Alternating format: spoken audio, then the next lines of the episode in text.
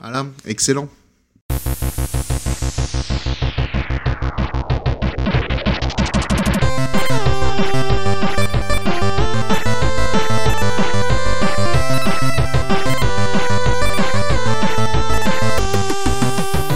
Bonjour, bonsoir à toutes et à tous, bienvenue dans ce Radio Librius spécial E3 euh, 2019, parce que c'est donc la période de l'E3 2019 qui s'achève, et on s'est dit que euh, pour fêter, pour, euh, pour célébrer, comme dirait Monique, euh, pour célébrer donc la, la fin de cet événement et revenir un petit peu tous les trois sur euh, bah, les annonces qui nous ont séduites, ou même, même les jeux qui nous ont un petit peu euh, tapé dans l'œil, comme on dit. Euh, voilà, on allait faire un épisode spécial. Je suis ravi à nouveau, évidemment, de recevoir bah, Mikael. Bonsoir Mikael. Bonsoir. Comme d'habitude, il y a également Monique Duterter. Voilà, il est avec nous. Bonsoir, très heureux de débriefer le festival de Cannes du jeu vidéo. Ça commence très bien. Eh bien, si vous êtes euh, d'accord avec le conducteur, on va commencer donc par le 3. Évidemment, c'est un petit peu euh, la surprise et le sujet principal de cette émission. Euh, à chaud comme ça, je voilà, je mets les pieds dans le plat. J'aimerais juste avoir un petit peu votre avis. Et puis après, je voilà, je rebondirai, je donnerai le mien euh, sur euh, l'événement dans sa globalité, sa- sachant que cette année est quand même un petit peu particulière puisque euh, Sony n'a pas fait de conférence. Nous, on suit l'E3 évidemment depuis chez nous. On n'est pas euh, euh, journaliste, on n'est pas invité directement sur place à Los Angeles. Donc on a peut-être un avis qui sera plus euh, consommateur que les professionnels qui ont pu jouer au jeu. Mais voilà, messieurs, euh, si vous êtes d'accord avec, euh, avec cette proposition, est-ce que vous pourriez me faire un petit retour sur, euh, sur l'événement, voilà, dans sa globalité, pour euh, voilà qu'on puisse déjà euh, débriefer un petit peu, euh, tailler dans l'art et voir un petit peu nos points de désaccord dès le début. Qui veut commencer? Alors, moi, en deux mots, hein, enfin en quelques mots. hein. Alors, c'était vraiment un E3 de transition euh, entre la nouvelle et la, entre l'actuelle et la nouvelle génération de consoles. hein.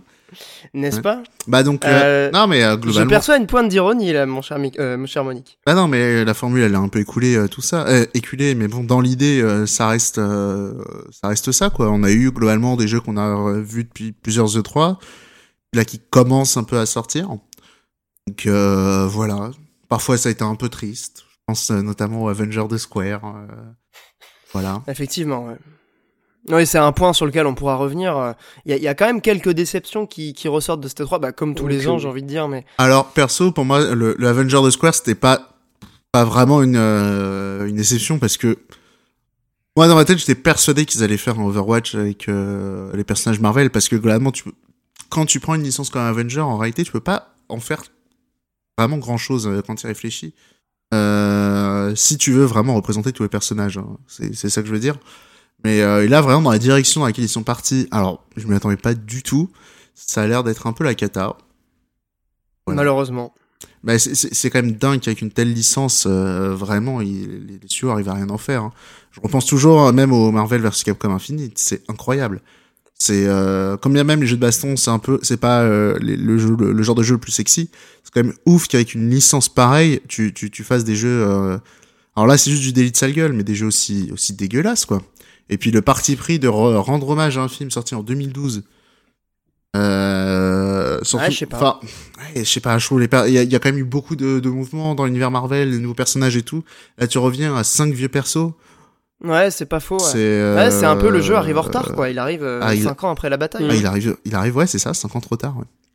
Et ce qui est intéressant, euh, je trouve, dans dans ce phénomène de voilà d'adaptation, euh, surtout de Marvel, euh, et donc des jeux vidéo adaptés de Marvel qui sont pour la plupart du temps euh, assez mauvais. euh, je trouve que c'est c'est quand même. Tu dis que c'est quand même euh, c'est quand même dommage, mais en même temps, est-ce que c'est possible de faire un excellent euh, jeu vidéo adapté de de, de super héros quand c'est une réunion de super-héros, déjà, tu vois, t'imagines les films à la base, c'est euh, des crossovers de super-héros. Alors, Alors faire ça en jeu vidéo, je sais pas comment tu peux faire ça de manière intéressante. alors en vrai, en vrai, Marvel, c'est quand même. euh, on en parlera tout à l'heure hein, euh, dans mon hors-jeu, mais c'est globalement l'univers Marvel, il donne énormément de support. Enfin, il donne vraiment, en tout cas en BD, il donne vraiment de quoi faire des adaptations. Et dans l'idée, c'est qu'il faut, je pense, qu'il faut vraiment faire des adaptations. Le problème, c'est que c'est une adaptation d'une adaptation. Et, euh, Ouais, et je, déjà, ouais. et je pense que c'est à peu près ça le problème, parce que tu prends chez Nintendo Marvel Ultimate Alliance 3.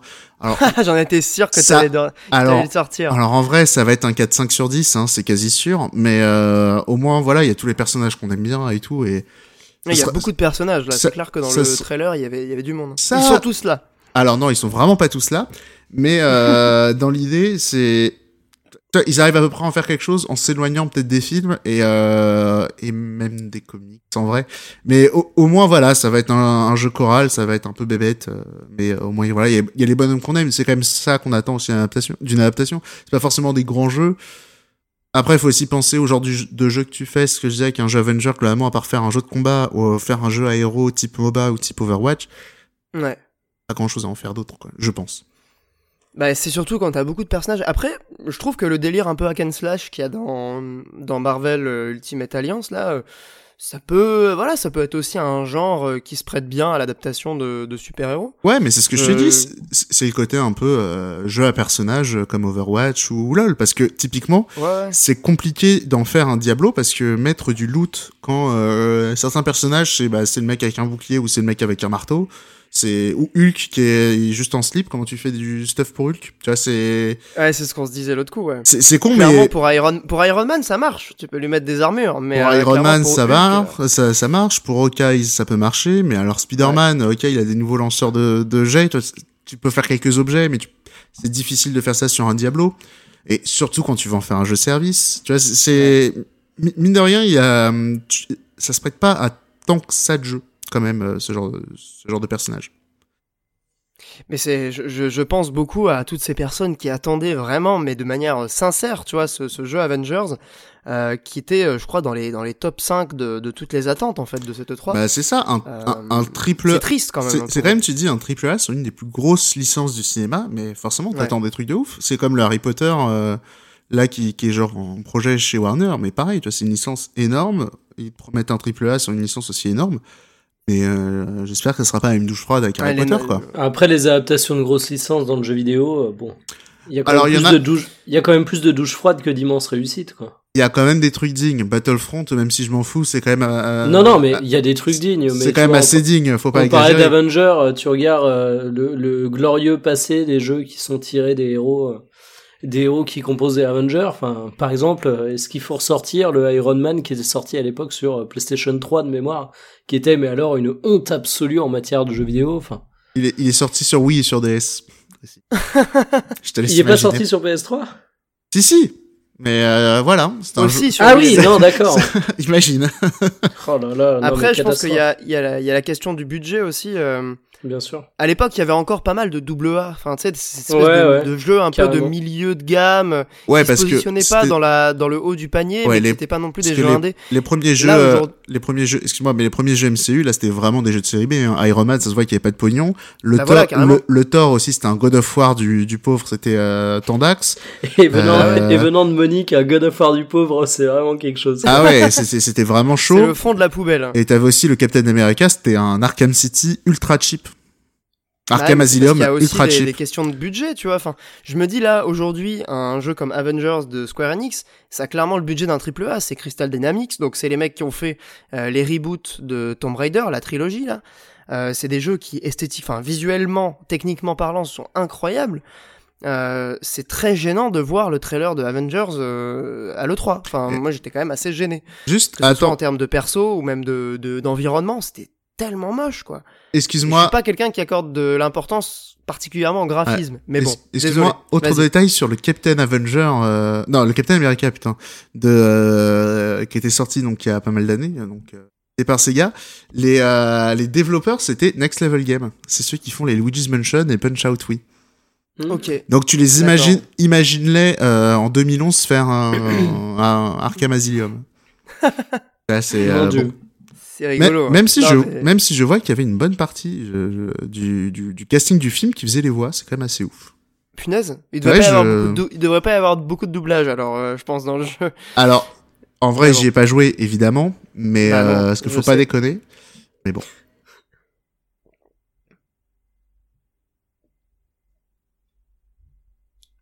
Allô? Non, mais y a pas de souci. euh, je crois qu'on t'a perdu euh, l'espace d'un instant. Non, non. mais tout va bien. on l'a pas perdu Monique, il a juste fini et on Ouais, attend il y avait juste un énorme blanc, ouais. Non, mais parce que j'ai euh, j'ai eu un petit un petit souci au niveau de la connexion euh, Discord. Bon, c'est pas grave. Euh, Tu cutteras. Voilà, donc cette 3, euh, Mo- Monique, si tu devais résumer en, en quelques mots euh, pour que tout le monde euh, re- comprenne bien ton avis. Euh, pas Le énorme. 3 de la transition. Bah non, mais en vrai, il y, a- y a jamais trop de E3 qui m'enthousiasment de ouf. hein. Je trouve qu'il il était certes un peu en deçà de certaines années, mais euh, ouais, c'est le 3 quoi, globalement. Et là, effectivement, c'est des jeux qu'on a revus. euh, on a revu. qu'on- Pas beaucoup de nouveautés, ouais. C'est vrai que pour le coup. euh, Bah, euh, pas beaucoup de nouveautés, pas grand chose d'enthousiasmant aussi. Enfin, rien de. Et très peu de surprises en fait quand ils pensent. euh, Déjà, bon, il y a pas Sony, Mm. donc ça, Bah, ça, bah, ça enlève quand même une part de la surprise. Mais, les, surprises entre guillemets qu'on a vues, c'est des jeux où on a vu que des que des CGI quoi, genre les deux nouveaux trucs chez. Euh, Non, mais c'est pas euh, vraiment des surprises, quoi. Les, les trucs de Bethesda, là. Bah ouais, le jeu c'est euh, ça, quand- d'Arkane et le jeu de Tango Gameworks. Bah oui, c'est ça, c'est Mikami. qu'on se doutait un peu qu'ils allaient arriver avec des, des nouveaux trucs, quoi. Et euh, effectivement, les, euh, au niveau de la DA, ça a l'air très chouette, hein, ces deux jeux. Mais... Ah ouais, ouais, le jeu de Mikami, moi je suis très très chaud. Après, c'est clair que bon, c'est une, une bonne surprise parce que c'est c'est c'est rassurant. Tu dis le, le voilà, le studio existe, ils font un nouveau jeu, mais il y a rien de vraiment tangible à se mettre sous la dent. Essaye de rebondir sur ma phrase de Oh, ça a l'air pas mal quand même, le jeu d'arcade. Euh, ouais, effectivement, euh, mon cher Monique, euh, le jeu d'Arkane a l'air euh, a l'air cool. Après, c'est vrai que c'est un studio qui est quand même réputé euh, pour faire des, des bons jeux, hein, des comment on appelle ça déjà les euh, les simulations machin là? Immersive Sim. Voilà, merci. Immersive Sim. Euh, non, clairement, Dishonored, c'était assez ouf, même si le, le 2 m'a pas forcément retenu pour les problèmes techniques, n'est-ce pas, euh, présents à la sortie du jeu. La technique, la technique. Vous avez que ça à la, la bouche. euh. Ah, il faudrait que j'y revienne, mais j'avais pas le PC à l'époque pour que ça, ça soit jouable. Mais voilà, donc c'est un, c'est un très bon jeu euh, selon, euh, voilà, selon toutes les personnes qui ont joué. Quasi Gotti. Euh, Quasi Gotti de, de son année. ouais. Le problème, c'est qu'il sortait la même Toutes année les que Far- personnes qui y ont joué, ça fait combien de personnes? Ah, ça fait pas beaucoup. Mais qu'il y avait bidé de c'est ouf, déjà pas mal. Et en vrai, on sait pas. Hein. Euh, Je... Bethesda, ils connaissent pas sur leurs euh, chiffres, donc euh, c'est Oh, sûrement vois pas les fou. news de lancement. Après, il a peut-être eu un, un succès tardif euh, à la Mirror's Edge, par exemple. Ouais, Ouais. un truc dans long seller, quoi. Bah peut-être, c'est, c'est, je sais pas. C'est, c'est sûr que ça doit pas être des énormes succès, tu vois, mais pareil, les Wolfenstein aussi, ils sont soldés super vite. Et même comme ça, ils forcent à mort avec la licence, ils les sortent partout, ils font des suites, tu vois, donc euh, Ouais, Mhm. complètement, ouais. Je, je Après, sais faut pas. pas. non plus se leurrer. Enfin, un, un jeu comme ça qui euh, qui ne fonctionne pas très bien à sa sortie, euh, il, enfin, il va pas se fon- fonctionner beaucoup mieux sur le long terme. Bah Au peut-être. pire, ça peut raviver un peu le truc, mais c'est pas des jeux Nintendo, tu vois. Ouais, mais Il y a que peut-être. Nintendo qui peut espérer euh, faire ça euh, sur le long terme. Et bah je serais surpris de voir euh, les courbes de ces jeux qui, qui se vendent euh, à Rockstar 5 euros pendant super longtemps. Je, ouais, je sais pas. Rockstar aussi, Michael, t'as tout à fait raison. je- Oh. J'y pensais pas. Mais les jeux Bethesda, ils sont bradés partout. Tu vois, c'est, c'est con, mais le Doom, il doit être à je sais même pas combien, tu vois. Et, euh. Et au départ, je crois qu'ils parlaient d'un d'un départ un peu décevant. Et après, ils en parlent plutôt comme un succès. C'est parce que peut-être que ça marche, probablement, hein, pour Bethesda de sortir leur jeu à 10 balles. Bah, j'espère pour eux, j'espère pour eux. Visiblement, s'ils en font toujours, c'est que ça doit pas être non plus euh, catastrophique. Bah, c'est ça. Après, peut-être qu'ils ont aussi un système de, tu sais, où ils comptent sur des, des succès pour amortir les échecs. Ah, bah, c'est On toujours, peut pas non plus être, euh, on peut pas savoir, tu vois. On n'est pas omniscient. c'est toujours comme ça. Mais c'est sûr que les, les trucs qui doivent les maintenir en vie, à mon avis, ça doit être, euh, être leur scroll online. Euh, vu les chiffres qu'ils annoncent à chaque fois qui sont ma boule, euh, je crois que c'est encore par abonnement, mais, euh, Ouais, complètement, ouais. Alors, je pensais que ne connaître personne qui en a quelque chose à faire, même pas qui joue, mais quelqu'un qui, qui fait attention au fait que ça existe. Bah, Il y a que Nathalie, hein, au final. hein. Ouais, dans, dans les connaissances proches, enfin relativement proches, c'est vrai. et je sais même pas qui Mais, joue, euh, mais euh, je veux dire, de quelqu'un qui a déjà manifesté de l'intérêt pour ces jeux. je, je reste extrêmement vague. Bah, moi, je suis assez euh, sceptique quant à la, au potentiel, en fait, de, de l'univers Elder Scrolls. C'est-à-dire que j'ai beau être assez client des trucs fantasy à la base, bah, franchement, Elder Scrolls, c'est quand même le truc le plus générique du monde. Non, mais même, C'est on te fait... on vois, c'est- Non, mais euh, soyons C'est sérieux. pas le truc qui m'enthousiasme dans Oh, le, dans oh. le, l'heroic fantasy, quoi. Non, mais un peu de sérieux. Même euh, Witcher, tu kiffes, on t'annonce un MMO Witcher, tu vas jamais y jouer, un peu de sérieux. Euh, ouais, non, t'as raison. Ah oui, J'allais dire défends-le. faut arrêter de se mentir au bout d'un moment. non, non, mais c'est sûr, ouais. Après, je sais pas. Euh, Moi, le, si tu le me fais pas- du MMO, c'est peut-être qu'il est aussi un peu ancien et Moi, euh, à il y a- moins, voilà, il de- y a une niche de joueurs. à moins de Ouais, me faire... niche. hein. À moins de me faire un MMO Smash Bros, honnêtement, tu peux me faire un MMO sur n'importe quoi, je m'en fous. hein. Bah disons que le MMO c'est un c'est un truc qui a aujourd'hui une niche encore très active mais qui est plus vraiment dans le mainstream du jeu vidéo, tu vois. Ouais, Donc très clairement. nous, en tant que joueur un peu plus euh, lambda, on y en- on n'entend pas forcément beaucoup parler. Mais il y a encore des communautés, mais World of Warcraft, ils ont encore euh, 6 millions de joueurs, je crois, ou 7 millions. C'est quand Ouais, même je énorme. hein. Sais bien. Non, truc abonnement mensuel, c'est c'est fou. Mais on peut peut-être revenir à l'E3 plutôt que cette euh, Complètement, ouais. On a fait une sacrée digression. petite Euh, sortie bah, de route. J'aimerais bien avoir ton, ton avis euh, sur le, sur le 3 un peu, un peu vite fait, quoi. euh. Ouais, bien sûr. Et je vais pas être d'accord avec Monique pour changer sur pas mal de points. Oh. Euh, alors qu'on soit clair, je suis d'accord sur le fait que c'est un E3 qui était pas tellement enthousiasmant. En même temps, vu le nombre de leaks et l'absence de Sony, c'était plus ou moins attendu. Par contre, euh, c'était pas un E3 de transition puisque, euh, comme vous le savez, euh, il y a eu euh, l'annonce de la next gen qui a enthousiasmé absolument toutes les foules, qui a fait rêver absolument tout le monde. Je parle bien sûr de, de la tant attendue Xbox Scarlett. Mon dieu. Donc c'est c'est c'est totalement OSEF, hein, mais c'est pas totalement mid-gen. Mais au-delà du côté mid-gen, en fait, euh, le vrai problème, c'est que bah, il y a eu beaucoup beaucoup beaucoup de fuites et qu'il y a Encore des une acteurs fois, euh, comme tous les ans, j'ai envie de dire maintenant depuis quelques années. comme comme tous les ans, mais là c'était assez sévère. Et tu vois, un acteur comme Sony qui se désengage de E3, ça fait quand même mal. Et même tu vois, le 3, il y a aussi un côté bullshit. Euh, parfois, t'as des bons E3 qui sont réussis. Euh, Il y a une année quand même, faut se souvenir que Sony a soi-disant gagné le 3 grâce à. euh, alors, je sais pas si- FF7, euh, Last Guardian et Shenmue 3. Voilà, j'allais dire, je sais pas si j'allais dire, je sais pas si c'est la même année, mais effectivement, j'avais Si, ce si. petit trio en tête, c'était la même la année, c'était la même année, alors que Nintendo, on avait quand même Super Mario Maker, quoi. C'est niveau. Non, mais c'est pour dire qu'en fait, tu vois, le 3, c'est aussi du show, et j'ai trouvé qu'en termes de show aussi, cette année, c'était plutôt décevant. Par exemple, la conférence Ubisoft était plutôt chiante, j'ai trouvé. Alors, Ubisoft. Voilà, Ubisoft, ça peut être de la merde, leur jeu. Généralement, ils ont le sens de la, de la conférence, ils arrivent à faire le show. Et j'ai trouvé ça euh, plutôt triste. En plus, de mon Ouais, côté, il y a très eu... plat. c'est toujours plein de chiant en déceptions. vrai. euh. Non, non, oh, non. a- moi, ça va, franchement. euh, Il y a mais après, c'est que je suis là, bon euh, public. Comment elle s'appelle? Aisha, Aisha Tyler, Tyler, Ouais, là, bah voilà. ouais. qui était pas là cette année, donc je sais pas si elle est toujours à Ubisoft ou si elle s'est cassée, mais qui mettait quand même l'ambiance, tu vois. Et, et je trouve que bon, sur Ubisoft, pour faire ça euh, rapidement, euh, on en discutait, euh, on- donc on voyait les conférences euh, au Kawaii avec euh, avec Monique et voilà d'autres personnes à, à Paris, c'était rediffusé. Et, euh, et c'est vrai qu'Ubisoft, moi j'avais quand même le souvenir d'un éditeur qui était assez ouvert et, euh, et très familial en fait. Il y avait des jeux pour tout le monde. Bah là cette année, c'était quand même essentiellement des jeux. Euh, voilà, avec des mecs qui ont des flingues, euh, que ce soit Watch Dogs, Ils poussaient, ils poussaient leur jeu service, hein, c'est tout. C'est clairement des jeux services et des jeux surtout très euh, très axés sur le tir en fait. D'ailleurs, Alors, le- même si bon Watch Dogs, il y a quand même le délire infiltration. Ah ouais, alors là-dessus, j'aimerais, bien en parler vite fait de Ouais, Watch Dogs. fait, euh, excuse-moi, je calme Ouais, juste une vanne. C'était le trailer de The Division où euh, il y a des mecs qui tirent sur un gilet jaune. Excellent.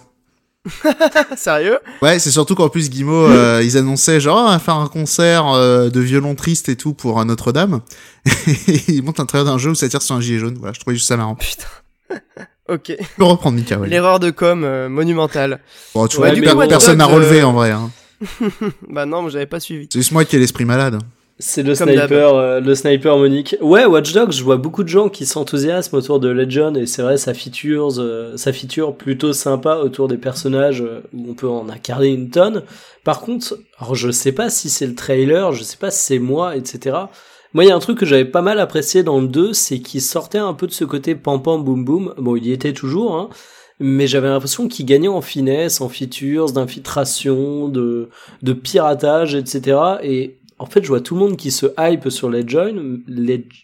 Watch Dogs 3, ça va être plus simple. Légion. Mais euh, j'ai quand même eu l'impression de voir mais encore mille fois le même truc, quoi. Les vieux gunfights plats, mous du genou, chiants à l'extrême. Ouais. Alors que j'avais l'impression que la licence commençait enfin à atteindre la maturité. Et tu vois, avec le, avec le 2, je me suis dit, bon, ben, le 2 est super perfectible. Mais je sens qu'ils arrivent vers un truc un peu différent. Bah alors que là, j'ai l'impression que tu vas juste te retrouver avec un énième GTA like et une feature cool, mais c'est tout quoi. je, je suis pas sûr parce que honnêtement la, la feature de passer d'un personnage à l'autre, euh, Ouais. j'ai du mal à voir l'intérêt si ce n'est pour faire un peu euh, de l'infiltration et du social engineering qui peut être qui peut être un peu Bah, J'espère que peu, t'as euh, raison et j'espère que du coup c'est leur trailer qui était assez orienté action et que ce sera pas le jeu. Mais non je parce que, pour de l'action, imagine genre switcher d'un personnage à l'autre, si ça veut dire par exemple passer d'un personnage qui court vite à un personnage qui court lentement, mais t'imagines le somme que ça fout Bah de ouf. tu, tu, tu vois C'est ce pas que, intéressant. hein. tu, tu vois ce que je veux dire Justement, j'ai du Ouais mal. non mais faut voir ce qu'ils en font hein, parce que après euh, ils ont fait un super focus sur la grand-mère mais bon ça m'étonnerait pas que euh, Bah, la vanne est 90% bonne, il faut le reconnaître. A- Ah, non rigolo, la, ça la vanne est bonne tu mais c'est pour te dire euh, là t'es en train de parler d'impact concret sur le gameplay. Je suis curieux de voir si au final euh, dans les faits on contrôlera pas 90% de personnages tout à fait lambda qui sont devenus des marathoniens par par magie tu vois. Oui, c'est sûr qu'ils auront euh, jamais le courage de faire jouer des enfants parce que ça, ça serait marrant. C'est. euh, Après, il faut. ils, ils- garder un pourront jamais. ils hein. pourront- Je- Non, mais ils pourront jamais faire ça. C'est bête, mais tu vois, la feature et tout, on dit oui, machin, tu peux pirater des êtres humains et tout. Tu vois, c'est clairement un truc de SF. Dans un contexte contemporain, comme ça, jouer des enfants avec des calaches, c'est chaud. Ouais, c'est chaud. Surtout que c'est un univers euh, très proche du nôtre. De ce Parce- que j'ai compris, c'est un truc, euh, voilà, genre futuriste, mais à 15-20 ans de, de nous, quoi. Parce Donc qu'ils c'est- avaient, voilà. ils avaient déjà eu la polémique de, tu vois, des zizi, mais pas des zézettes. Euh, là, le, le truc des enfants de soldats, euh, c'est sûr qu'ils l'ont, euh, qu'ils l'ont cassé très vite, hein, je pense. Bah, c'est obligé, ouais. Encore Bah, une oui, fois, non, mais évidemment. euh, Mais euh, c'est en- pour dire, moi j'ai très très peur quand même d'avoir un jeu qui est quand même pas mal action. Enfin, franchement, ça me et absolument pas politique. Ah bah non, c'est Ubisoft. Bah, ils ne c'est font pas de Ubisoft, jeu politique, évidemment, rappelons-le. C'est vrai que c'est un point qui a, qui a beaucoup énervé euh, ce cher Taigo euh, quand, on, quand on voyait la conférence. Euh, pour le coup, Watch Dogs euh, 3, là, euh, qui se passe dans un contexte post-Brexit, dans un univers ultra surveillé, c'est pas du tout politique. Ah bah non, évidemment Bah, pas. c'est surtout que. C'est assez rigolo. Après, c'est un peu malais, soit s'ils disaient on fait des jeux politiques et euh, le pitch du jeu c'est euh, les euh, l'extrême droite elle gagne et ça devient 1985. Bon, vrai que 1984. 84, on se comprend. c'est euh, c'est vrai que ça, ça serait un peu euh, bon. Ouais, c'est gênant. Mais bon, après Ubisoft, ils, maintenant ils sont coutumiers un peu de, du fait. Juste pour rebondir sur ce que t'as dit, euh, Mikael, boing boing, je rebondis. Euh, le côté euh, action, évidemment, c'est un c'est aussi un trailer E3. Il y a Ezio Tu vois, qui il y a de l'action, même d'illustration, ouais. Ouais, du coup, c'est quand même euh, bon. C'est c'est l'argument, je pense, de, de le3 qui est aussi euh, très centré sur sur l'action. Peut-être qu'il y aura de l'infiltration dans le jeu, mais que c'est pas forcément un argument de vente euh, très très prenant aujourd'hui. On verra. Donc, en euh, tout cas, je vois pas mal de personnes qui se hype et moi, de ce que j'ai vu, honnêtement, euh, Ouais, bah de toute façon, ouais, Watch Dogs, c'est pas forcément une licence qui, euh, à titre personnel, m'a- m'attire plus que ça. Mais euh, bon, la feature, c'est voilà, c'est c'est sympa. Voilà, et, c'est un- et ça peut être un j'ajouterais gimmick. euh, dernière petite déception. Jedi Fallen Order, mais la douche froide que c'était, le pitch m'intéressait, mais alors dès que j'ai vu le jeu, c'est vite retombé. Bah, je suis un peu pareil. euh, Monique est plus enthousiaste, Et bah ouais, je, je vais vous surprendre, franchement, je trouve que ça va. hein. Alors moi, les combats, je les ai trouvés mous du genou. Ah, mais c'est ça, c'est bataille de regard et tout. euh, Ouais, c'est- ouais, c'est c'est ça ça, qu'on t'as aime de la aussi. tension. Bah ouais. Mais tu vois, le côté Uncharted m'a pas, euh, m'a pas déçu, c'est Mais- pas ça qui me choque, c'est vraiment les combats, quoi. Ouais, tout, tout le monde compare à Uncharted, je comprends pas trop, ça a plus l'air d'être un Batman Arkham hein, quand même, hein, je trouve. Non, Qui- c'est très scripté, ça se voit. Enfin, je sais pas si t'as vu les 20 minutes de gameplay là qu'ils ont montré. Ouais, euh, j'ai regardé en euh, avance rapide, faut pas déconner, mais euh, dans l'idée, c'est pas, c'est t'as quand même comparé à Uncharted où c'est que des actions contextuelles, là quand même t'as des pouvoirs et tout machin, et peut-être moyen de faire des trucs marrants, tu vois. Ouais, c'est un mélange entre Uncharted et, euh, Et Batman, et le hein. pouvoir de la force. Mais non, le pouvoir de la force. Il y avait, des, il y avait un Oui. jeu comme ça. euh. Ouais, mais pouvoir de la force, Wars. les combats étaient cool. Enfin, cool. C'était pas du grand art, c'était pas du beat'em all ultime, mais euh, ça faisait le taf, quoi. Ouais, mais là ça a l'air, là ça a l'air de se regarder, tu vois. C'est euh, genre il y a un ennemi à la fois, ça va de à l'heure, ça a l'air rigolo quand même. Non, après, Ouais, euh, après c'est un jeu que je prendrais à 5 ou 10 balles en vrai. Hein. J'y jouerais certainement jamais, mais bon. Je, je, je trouve que voilà, il- je, prends, je prends la défense des petits, moi c'est tout, euh, voilà. Parce que en vrai Star Wars, moi tu me mets pas des vaisseaux, tu mentionnes pas, hein, c'est tout. hein. Bah, c'est ça, je comprends même pas. Enfin, tu te souviens quoi, dans, dans Battlefront, à un moment donné, ils avaient, euh, ils avaient même pas mis des. Je crois que c'est dans, le- dans le 2 là, euh, ou dans le premier. Il y Si, avait pas une, une histoire où il y avait pas de combats spatiaux ou je sais pas quoi? alors, Ouais, le premier. ah dans le premier, Enfin, le premier triste. reboot, je veux dire. ouais non oui, mais oui, c'est oui, bah, j'y avais joué d'ailleurs. C'est pas ça, mais c'est surtout de toute façon les, les batailles euh, de vaisseaux dans Battlefront 2, mais c'est que du que du dogfight de chi, mais euh, dégagé. C'est dégueulasse. Enfin, on joue pas à Star Wars pour jouer avec des avions, c'est des putains de fusées les machins, c'est ça qu'on veut. Bah, à jamais dans nos cœurs, euh, Rogue Squadron, Rogue- Rogue Leader, Mais Rogue, Rogue Leader, un grand jeu. Et parce que Effectivement, et parce que c'était un jeu qui ressemblait un peu à Star Fox aussi. Mais bon. n'est-ce pas Voilà. Toujours la bonne occasion pour placer le, le petit Star Fox. Ah, Bon, bah bah, non, mais- écoutez- bah, après j'ai Star Fox, mais c'était comme aussi Crimson Skies euh, sur, sur Xbox et sur PC, toi. Mais euh, c'était genre, comment dire, ça te faisait vivre des batailles épiques parce que c'était genre des scripts, fallait, euh, il y avait des timers, il y avait du score, il y avait des trucs comme ça. Alors que globalement des dogfights en multijoueur, c'est pas des vrais jeux de pilotage, c'est super chiant parce que globalement c'est juste tu vas suivre le cul d'un vaisseau, c'est insupportable. Ouais, c'est pas intéressant. Après, c'est pas du tout la même proposition non plus. euh, ce qui est dommage, c'est qu'il n'y ait plus euh, aujourd'hui ce genre de, de proposition. Bon, on a US Combat. hein. Euh, Ouais, mais c'est, enfin, c'est très réaliste et moi, ça me, ça Ouais. me laisse un peu euh, Ouais, mais blasé, c'est- tu vois. Ouais, mais ce combat, ça reste encore euh, du combat contre des IA avec euh, un peu de design là-dedans. Tu vois, c'est pas juste du tu suis le cul des machins, quoi. Ouais, ouais, bien sûr. C'est juste que moi, le- l'univers euh, des vrais vaisseaux euh, très, euh, voilà, très réaliste, ça m'intéresse pas. Ah, c'est un peu J'aimais fantasy, bien hein, le Ace côté Combat. euh, spatial, quoi. C'est- C'est c'est un Bah, peu Ace Combat, c'est fantasy, avec Ace des Combat. hein. vaisseaux euh, militaires, non? Bah, il y a, il y a un peu du MDR, hein. c'est hyper arcade, hein, Ace Combat. Ah ouais, il paraît que c'est arcade, mais euh, bon, je sais pas, Ah, mais il y a- l'univers entre guillemets Ah, m'intéresse. il y a des avions géants qui larguent d'autres avions, c'est n'importe quoi, hein, Ace Combat, en vrai. Hein. Ah ouais, d'accord, ok. Bah, ça Je pensais que reste, c'était plus réaliste que ça. ça reste un jeu japonais euh, de la grande époque, quoi. C'est, ils mettent du MDR, quand même. Ouais. Et les, et les UX d'Ace Combat, toujours incroyable. hein. Mais t'as joué au dernier du coup qui est sorti Non, j'ai joué qu'au vieux, moi.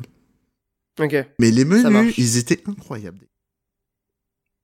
Ok, bah merci Monique pour cette euh, petite précision. J'allais euh, embrayer sur le, la suite, donc de parce que il faut quand même qu'on avance, messieurs. Euh, vos coups de cœur de cette E3, est-ce que vous en avez déjà? Bon, des, des jeux qui ont été annoncés que vous n'aviez jamais vus avant, qui ont été présentés pour la première fois. Évidemment, il y a Breath of the Wild euh, 2. Ouais. Est-ce qu'on peut dire un petit mot dessus?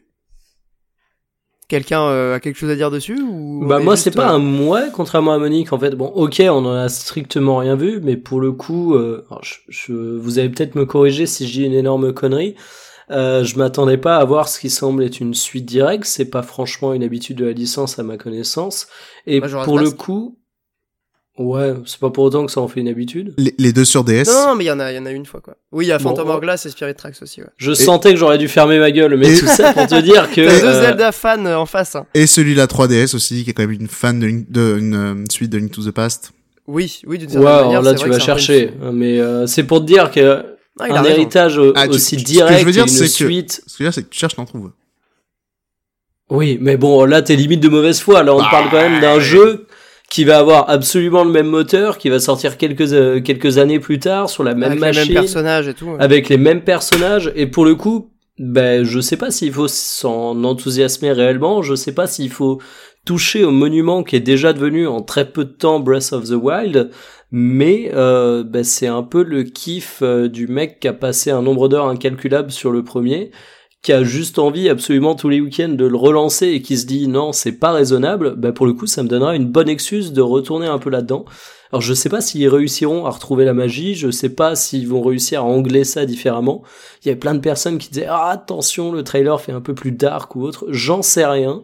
Mais pour le coup c'est le c'est le point fanboy euh, mauvaise foi absolue. Moi ça a juste été un kiff énorme de me dire je vais peut-être pouvoir prolonger le plaisir en fait. C'est pas c'est pas original, c'est pas de l'innovation, c'est pas mais en fait je m'en fous. Breath of the Ouais, Wild ouais, c'était tellement bon que Ouais, Ouais, je moi, suis complètement. euh, je, je peux comprendre complètement ton point de vue. euh, quand je disais, quand je, quand je disais moi, euh, dans l'idée, c'était plus que j'ai pas grand chose à en dire. hein. C'était plus ça l'idée. ah oui bah oui là on est d'accord. hein. Sinon on en a vu que dalle. euh, C'était juste une annonce euh, rendez-vous en un an quoi. Voilà, j'ai juste Vous une. n'avez pas un, vous n'avez pas un petit décryptage, une petite analyse. Alors non, mais j'ai une prédiction. J'ai.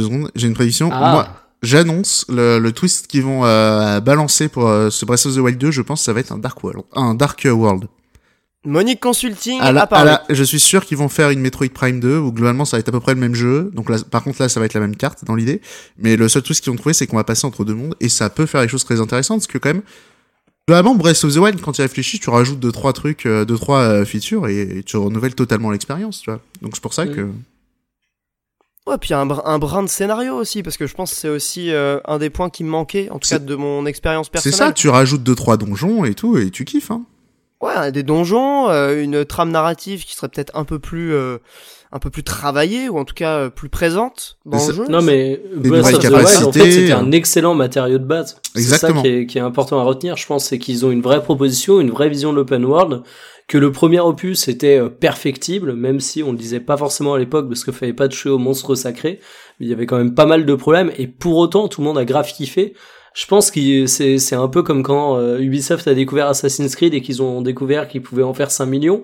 Là, je pense pas que Nintendo fera, fera cette connerie, mais ne serait-ce que revenir pour peaufiner la formule avec un 2, Je pense qu'on est, c'est une je bonne idée. pense vraiment qu'on est dans un cas de Assassin's Creed 2, Assassin's Creed Brotherhood, hein. Là, c'est vraiment, t'as, t'as Ouais, l'épisode, t'as l'épisode qui explose et euh, est-ce que euh, juste rajouter des features, ça va déjà pas euh, vraiment décupler l'intérêt de euh, du jeu quoi. Ouais, donc Banco et Shut Up and Take My Money. Voilà. Je pense que de toute façon, on va, on va tous y jouer. On en parlera euh, dans deux ans quand le jeu sortira, quoi. C'est, c'est une évidence absolue. Ouais. Moi aussi, Après, je parie euh, euh, maximum deux ans avant la sortie. Deux ans, euh, c'est, ça me semble honnête. Ça me semble. Ouais, fait, Nintendo, euh, ils ont des temps de probable. communication assez courts, mais là, ils ont rien montré, donc ouais. Moi, je dis moins de deux ans. Moins de deux ans? Merci Monique Moi, je dis Consulting. avant l'été 2021. D'accord. Bah, ça paraît, ça paraît plutôt probable. hein. Enfin, s'ils ont montré déjà une cinématique, euh, bon, deux ans, c'est déjà pas mal. Je vois bien euh, la sortie anniversaire euh, de Breath of the Wild, genre euh, 3 mars euh, euh, 2021. Ah, ça ferait tôt. Moi, je le vois plutôt été, mais. On verra. Bah, on verra. De toute façon, euh, c'est pour l'instant, c'est simplement une note d'intention et, et l'officialisation d'une suite, d'une suite, pardon. Euh, ok, bah Breath of the Wild 2, de toute façon, c'est pas forcément un jeu dont on peut dire grand chose. Oui. Est-ce qu'il y a, d'autres jeux qui, euh, bon, je dis des coups de cœur, mais ça peut aussi être des jeux que euh, qu'on connaît depuis un moment et qui ont été euh, Ouais. peut-être plus montrés. Ou, Ouais, enfin, j'ai- voilà, un c'est autre- assez libre. J'ai un autre coup de cœur chez Nintendo, mais c'est pas un jeu. C'est un, Ah. c'est un perso dans Smash Bros. Ah, ça c'est ça, c'est ça, c'est mon Monique ça. Bah oui, le ou bien les ça. héros de Dragon Quest euh, dans Smash Bros, le feu. Mais carrément, mais moi Voilà. je suis très très chaud. Mais on parle Bon, du héros contre, euh, sans charisme du dernier Dragon Eh Quest. Non mais un peu de respect, euh, Mikawa. Non mais j'avoue, Mais quoi c'est euh, clairement, on va baisser d'un ton. Bon, bon, bon, Ah non, mais expliquez-moi là. le trailer, Bah, le incroyable et tout, il y a la musique. Le design des persos est génial. Et oui, c'est ça, il y a quatre En plus, il persos. y en a plein, il y en a a- 6 ou 7. Non, il y en a quatre. Bah, les Ah, quatre, merde. les quatre épéistes, mais c'est les plus beaux, ils sont incroyables. Et, Ouais, puis, ils sont fous. hein. et puis la musique. Enfin, le design, bon, c'est du Toriyama, mais c'est du bon Toriyama. Mais quoi. non, et pas- même la musique quand ils arrivent avec le thème du 3 qui retentit, fantastique. Ah, c'est vrai que chez Nintendo, euh, pour Skate Smash, ils font les choses bien. Ouais, vraiment, c'est presque. Ouais, Et il reprend un peu la, la, la structure du trailer de la Megaman dans Smash 4, où genre le personnage il se fait défoncer, et puis alors bah, Megaman juste il sortait les armes des Robot Master, et là dans Dragon Quest t'as les autres qui arrivent. Pff, extraordinaire. Ouais, ouais, c'est vrai que le trailer était très bien foutu à de ce point de vue-là. J'ai déjà regardé ça. au moins 5 fois. En termes de narration, je l'ai revu deux fois, ouais. il est fou. tu sens les, les, les fanboys, je crois que les gens ne comprennent pas. On est vraiment dans notre délire. Par contre, le, même le Banjo et Kazooie, j'allais dire, euh, donc le deuxième perso qui a été annoncé dans, dans Smash Bros, je déteste le design du personnage, et pourtant, oh, je, non mais attends, je trouve qu'il est dans Smash Bros, enfin, dans ce qu'on a vu du, du trailer, il est trouve qu'il est ravissant. plus beau dans Smash Bros que, euh, que dans le jeu d'origine, quoi. Ça, c'est rigolo. C'est un jeu 64 encore heureux.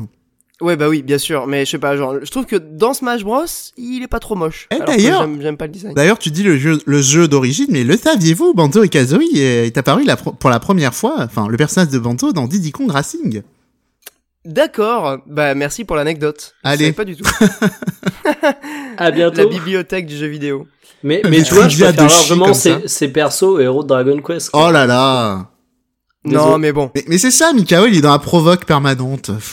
Mais non, mais attends, attends. Juste ce dernier Dragon Quest, tu vas quand même pas me dire que cette gueule de con sans charisme qui dit pas un mot de l'aventure, ça te fait rêver, quoi. Tu veux dire que tu n'aimes pas Trunks dans Dragon Ball Z? Attention, Bah, Mikael. Trunks dans Dragon Ball Z, il, il a un, un élément qui est assez important pour euh, le charisme. Alors- Désolé pour tous les muets, c'est qu'il parle. Alors, ok, Link, il parle pas non plus, sauf dans les jeux CD et dans les dessins animés. C'est pas un argument. Ouais, ah c'est ouais, mais attends, c'est quand même pas le même cara design. C'est non, non, mais euh, Trunks de Dragon Ball Z, pourquoi pas Mais le héros de Dragon Quest 11, c'est c'est tellement non. Oui, mais Vous ceux... jouez un, un mais jeu ce- dangereux, mon cher Mais Mikael. non, mais ceux des autres, ils sont stylés. Celui du 8 et tout. il est fou. Ah, le 8, Ah ouais, non, moi, moi c'est vraiment sur le Dragon Quest 11. Hein, Non, Je du roi maudit. Je reconnais, je reconnais que c'est moins fou en termes de design en vrai. Ouais, bah c'est un Trunks, euh, c'est un Trunks euh, version Dragon Quest. Quoi. Non, et même, un euh, Trunks sans charisme. non, et même, il est en, il est en tunique euh, random et tout, machin, alors que, tu vois, tu, ouais.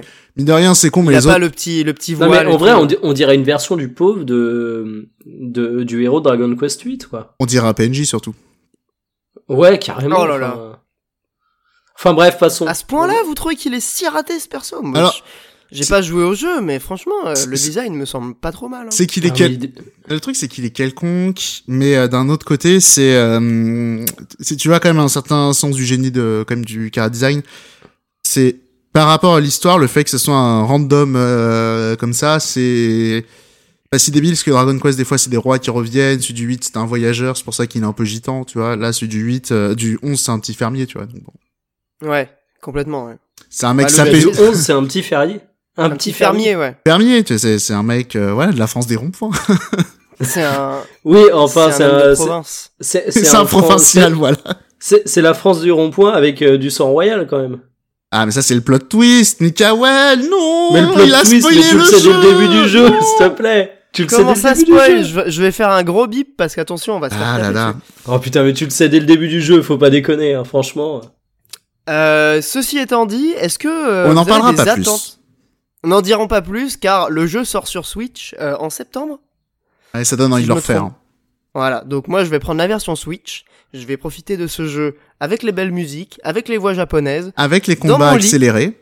avec tout ce qu'il faut pour profiter pleinement de l'expérience. Non mais le Non, jeu je- est excellent, hein, mais le héros, euh, pour citer un grand, un grand penseur, il dégage autant de trucs qu'un gardien paraplégique, quoi. Mon dieu. Waouh, C'est c'est dur. c'est méchant quand même, Mekawel. euh. Ah non, mais je crois que j'ai, sérieusement, j'ai pas vu.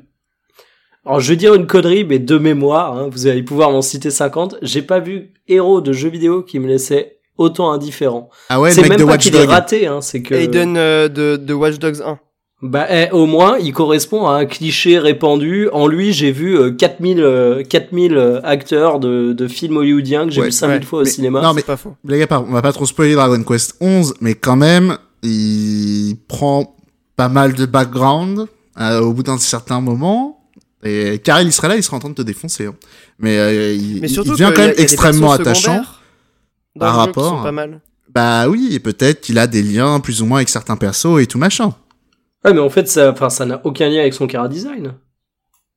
Bah, Moi, je parle vraiment de la gueule du perso, quoi. Ah oui, il- non mais c'est ce que je dis, c'est que le fait qu'il soit designé comme un random, c'est justement, bah alors ça c'est un spoil de dire que voilà c'est l'élu, mais justement c'est un random et après il va avoir une destinée euh, totalement folle. C'est pas idiot que le mec ressemble à un random. Non, player, non, mais je, je comprends la, je comprends la démarche, je comprends l'intention. Mais tu vois, du coup, ça empêche quand même que, euh, ben, par exemple, dans un jeu comme Smash Bros, euh, j'ai un énorme kiff à retrouver ce perso, tu vois. Autant je comprends parfaitement Ouais, je- votre je kiff à retrouver des persos qui sont hyper stylés, qui ont, qui ont un univers super marqué, etc. Autant lui, je- enfin non, non, mais je reconnais, mais après voilà son design il s'explique quand même quoi. C'est Mais il y a les, il y a les c'est pas un échec euh, quoi son cas. Oui, non, oui, là-dessus, Il y a les autres héros aussi, euh, donc euh, bon.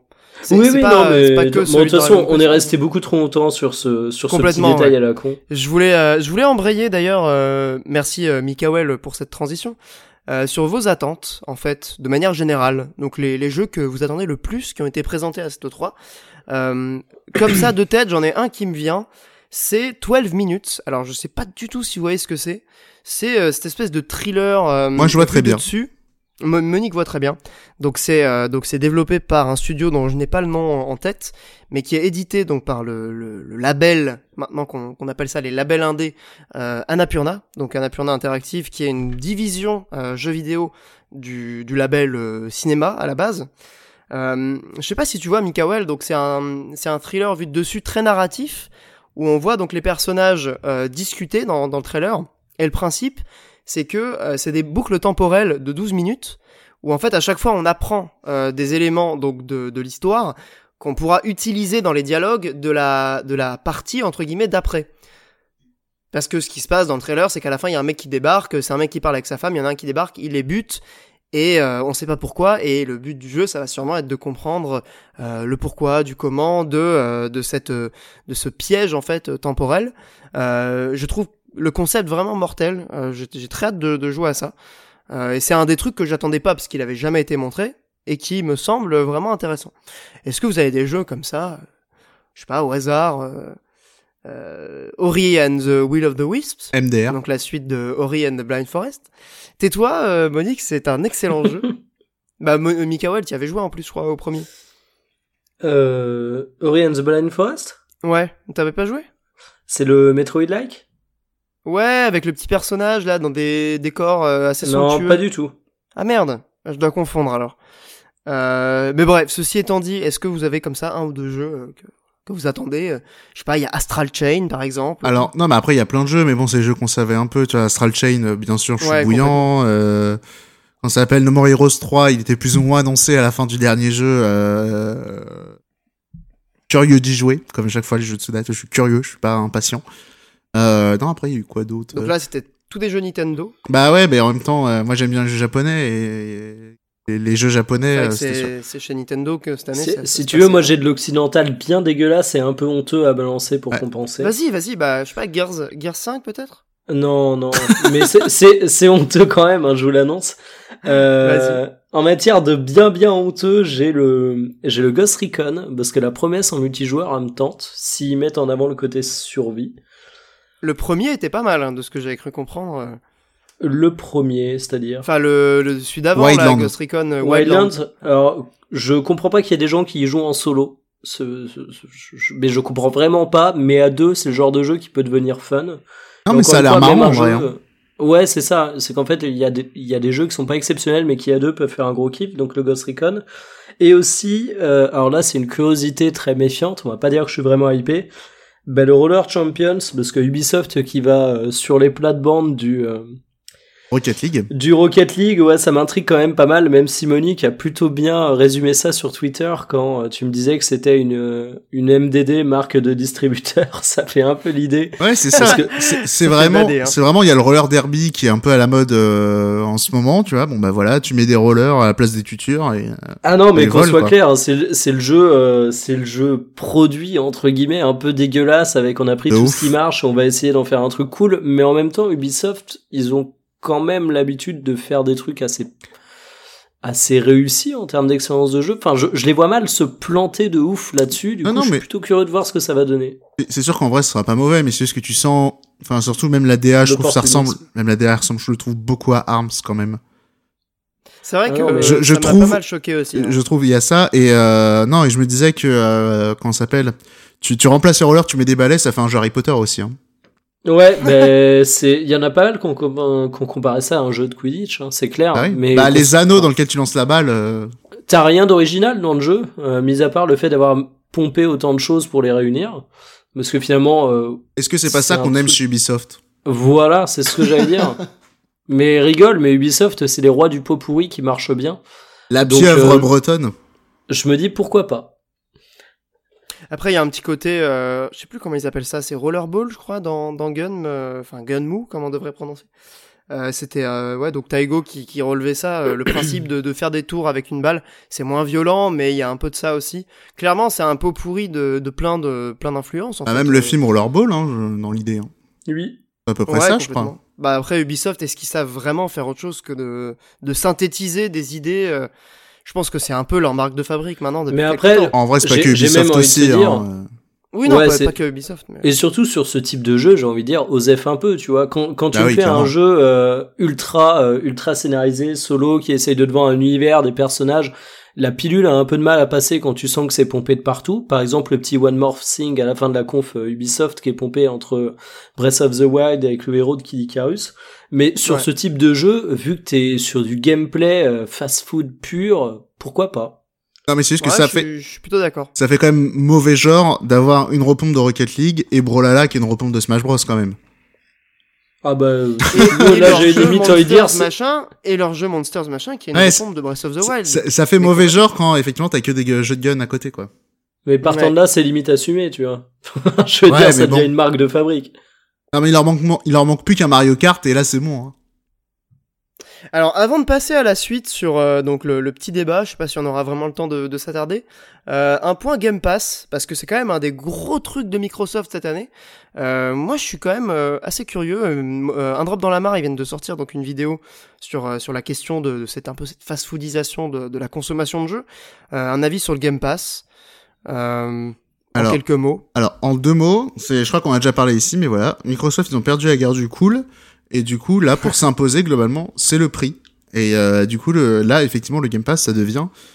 Alors, on, on avait triquité hein, euh, dans les anciens Radio Librius euh, le côté euh, bac à solde euh, en libre accès qui n'avait pas grand intérêt.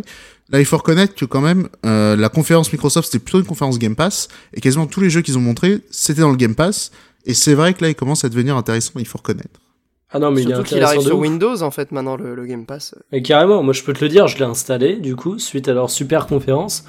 Et rien que dans leur catalogue, euh, j'ai réussi à choper, en sachant que le premier mois est à 1 euro, autant dire que je l'ai eu gratos. Euh, Metro Exodus, Sea of Thieves, Football Manager 2019, euh, Metro Exodus, je sais pas si j'ai déjà dit. Euh, t'as du Gears, t'as de, t'as des STR genre Rise of Nation, t'as t'as plein de trucs.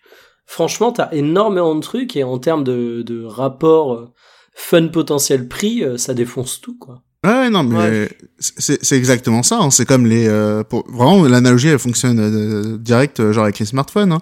Globalement, t'as les trucs Apple, voilà, c'est des trucs cool où euh, tu payes parce que t'as vraiment envie d'y jouer. Euh, t'as t'as vraiment envie d'avoir le truc, et puis bon, bah sinon tu prends un smartphone euh, Xiaomi ou machin, ou ouais. c'est pas cher et ça fait le taf. T'as le Game Pass, euh, il faut reconnaître, c'est vraiment un bon deal, quoi.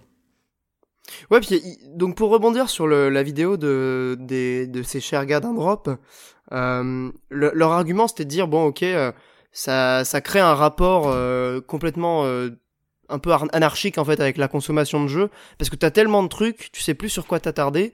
C'est comme euh, je sais pas si t'avais un milliard de films, tu sais pas lequel choisir, t'as une espèce d'orgie permanente qui fait que euh, tu perds ce rapport peut-être un peu privilégié avec euh, un jeu que tu choisis. Euh, après euh, avoir lu une quinzaine de tests où tu as vraiment mûri ta décision. Euh, là, le, le Game Pass, ça crée vraiment une espèce de d'accès un peu, un peu euh, Frénétique. immédiat, il- frénétique. Merci Monique.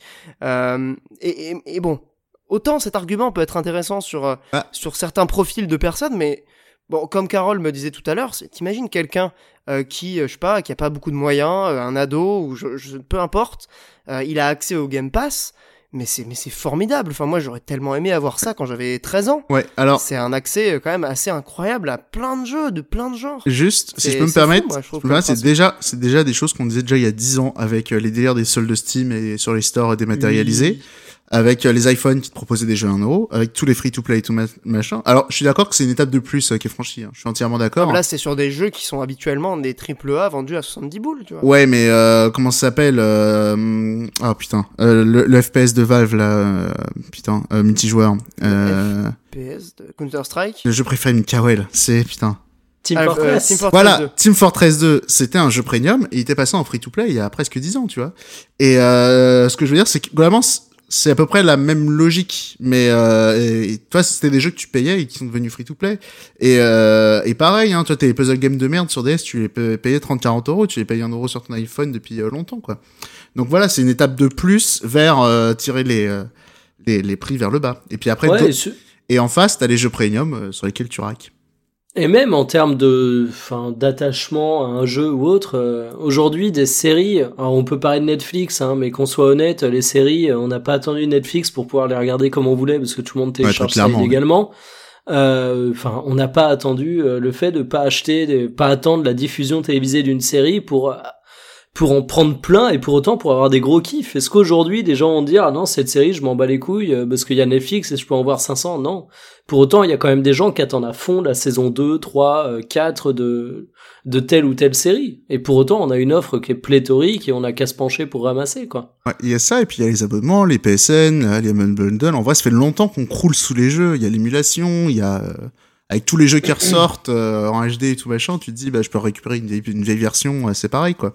Carrément. Euh. Mais alors par contre, il y a un truc qui, qui est vrai dans cette tendance et que le Game Pass encourage vachement, c'est que déjà qu'on on a, on a évoqué très vite fait au début du podcast qu'il n'y avait plus de double A, que c'était un genre qui avait disparu. Avec le Game Pass, moi je l'ai vu, hein, j'ai téléchargé euh, 5-6 jeux. Si je me fais chier au bout d'une heure, par contre ça va obliger les jeux à être euh, tout de suite convaincants en fait. Ouais, non, la mais... First Tower Experience. Ouais, non mais carrément, tu pourras... Ça, ou alors, à et- plus te retenir. Hein. Ah, après comment tu retiens un joueur? Bah, demande à Fortnite. Ouais, Ouais, mais du coup, Fortnite, tu as une, tu as une première heure agréable dessus notamment. Ouais, c'est un phénomène de rétention. Oui, mais quoi, je vais tu dire veux après ta souligner, rétention, euh, voilà, tu rajoutes ton jeu, tu le sors en plein d'épisodes. J'espère un jeu très attendu découpé en plein d'épisodes, Ah non, ça non, vous mais rappelle je- peut-être quelque chose. Je te parle même pas réussir. Square Enix? Je te parle même pas réussir à faire euh, rester les joueurs. Hein. Je te parle vraiment du côté euh, bah, quand t'achètes un jeu vidéo, bah tu l'as acheté donc tu vas lui donner sa chance même si la première heure est chiante. Pour le coup, quand t'as un Game Pass, euh, si le jeu te fait chier avec un tuto mal branlé et qui démarque au bout de 5 heures, tu verras jamais la suite quoi. C'est quasiment sûr. Non, mais je je suis d'accord, hein, mais en vrai, c'est juste le Game Pass, ouais, c'est des choses qui existent déjà, mais que clairement, ça va amplifier plein de trucs. Après, ce, oui, qui va être, ce qui va être intéressant, moi, je pense, c'est quand même toutes les retombées euh, au niveau du, du financement des jeux et tout machin.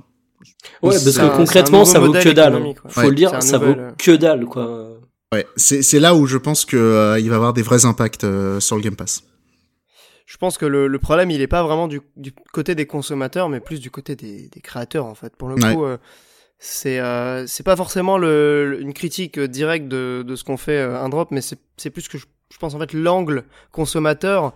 Euh, il est pas, il, il apporte rien de neuf en fait. Oh, oh, c'est quand même, c'est quand même des choses qu'ils ont soulevées, hein, globalement, on dit à peu près ce qu'ils ont dit, hein. Que, Oui, oui, euh, que ça faisait longtemps, que c'était la suite logique de ce qu'on connaissait et que. Mais ça, c'est vraiment l'angle consommateur. Et euh, je serais curieux, en fait, d'avoir des avis, que ce soit de voilà de, de gens qui sont euh, euh, du côté des studios, même des développeurs indépendants, sur ces nouveaux modèles et euh, ce que ça, en fait, ce que ça ouvre pour eux en termes de possibilités. Est-ce que c'est posi- positif ou négatif? Je pense que c'est plutôt négatif, Bah, mais sans retour concret du terrain, on peut pas savoir. Si tu te fies à l'univers musical avec Spotify, euh, Deezer and Co, euh, C'est un exemple, ouais. bah, ouais, mais Spotify, les gros, ils aiment bien. hein. Non, mais ça encourage U- encore U- une fois. euh, Ubisoft, le- Ubisoft, il aime bien, hein, les abonnements. Mais pas que Ubisoft, encore une fois, on crache toujours Bah sur d'ailleurs, mais, euh, Ubisoft a lancé aussi son, son Game Pass. Ouais, c'est ça. Le Uplay Plus. complètement. ouais. On n'a même pas parlé de Stadia, mais je pense que c'est pas forcément le, le sujet le plus Ouais, intéressant. OZF, euh, c'est-à-dire. Alors qu'il y en a qui résistent en ne prenant pas Stadia. C'est-à-dire? Genre, vous avez plus la ref? Non. Ah, si, si, moi je l'ai. Putain, j'avais pas. C'est quoi? Si je te dis euh, journaliste jeux vidéo, voiture, Ah oui, oui, oui, oui, merci. Je Voilà. l'ai, c'est bon.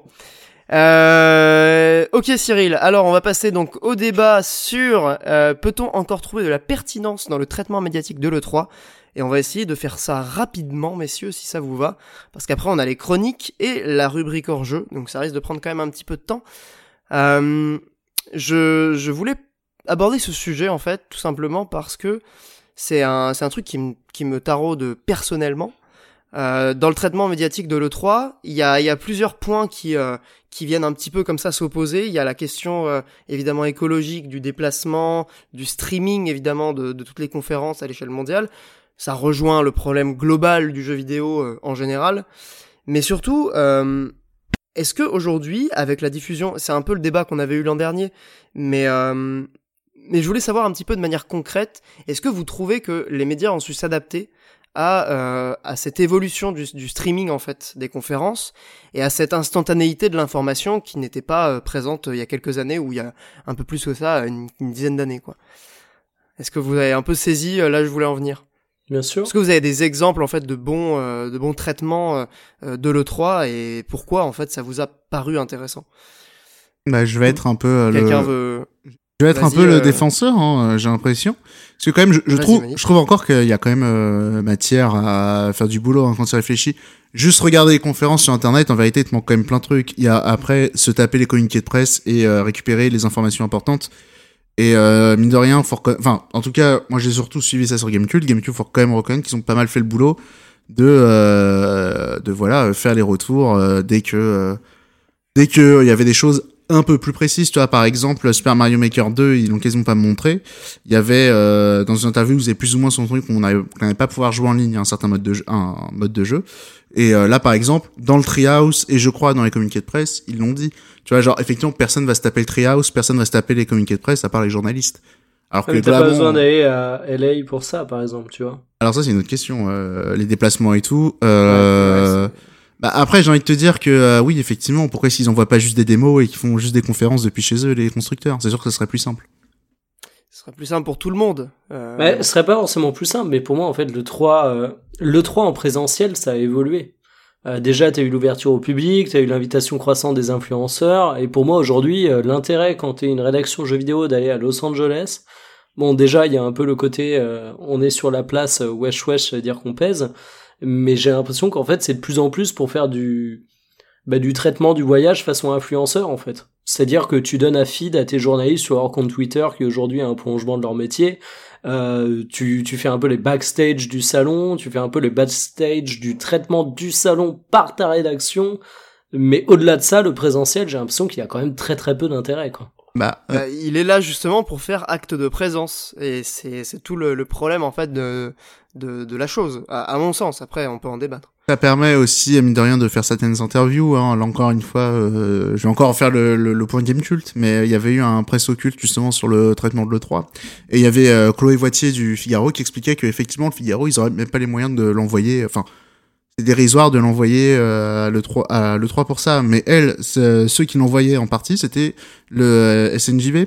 Euh, et euh, notamment pour aller interviewer euh, les PDG de, de Microsoft, de, de Ubi, euh, des trucs comme ça. Donc tu vois, mine de Ouais. rien, et mine de rien, pour rencontrer plusieurs PDG comme ça, effectivement, il y a que à l'E3 que tu peux le- les avoir. Bon, après tu me diras, tu fais une conversation Skype. Bon, effectivement.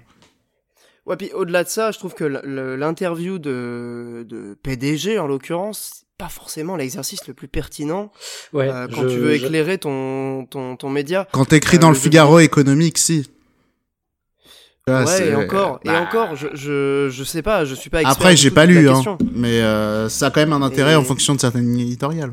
Mais bon, après, il faut aussi se mettre dans la peau de quelqu'un qui gère une boîte comme Ubisoft. Euh, ce pauvre euh, Yves Guillemot, euh, il est pas du tout libre de, de se confier comme il veut. Donc, euh, la question de l'interview, elle est toujours un peu pour des grands pontes comme ça euh, de l'industrie. Moi, je Ah. pense que c'est quand même très délicat. Après, Quand tu peux des- remettre des- des en créateurs- question le principe d'interview, je veux bien, mais euh, en fonction. Non, non, c'est pas, pas le ça principe peut être pertinent sur certaines éditoriales, hein, celle du Ouais, mais tu, tu vas pas me dire Business, que tu ça pourrais pas sens. y avoir, euh, tu pourrais quand même organiser des interviews en dehors de l'E3, quoi. C'est juste parce qu'aujourd'hui l'E3 a un côté pratique et que c'est encore présent, mais Oui, quand exactement. tu vois qu'il y a de moins en moins de gros éditeurs et aussi constructeurs qui sont présents à l'E3, j'ai quand même l'impression que ce côté, toute la presse est présente, tu peux faire toutes tes interviews durant une semaine, même ça c'est de moins en moins présent en fait.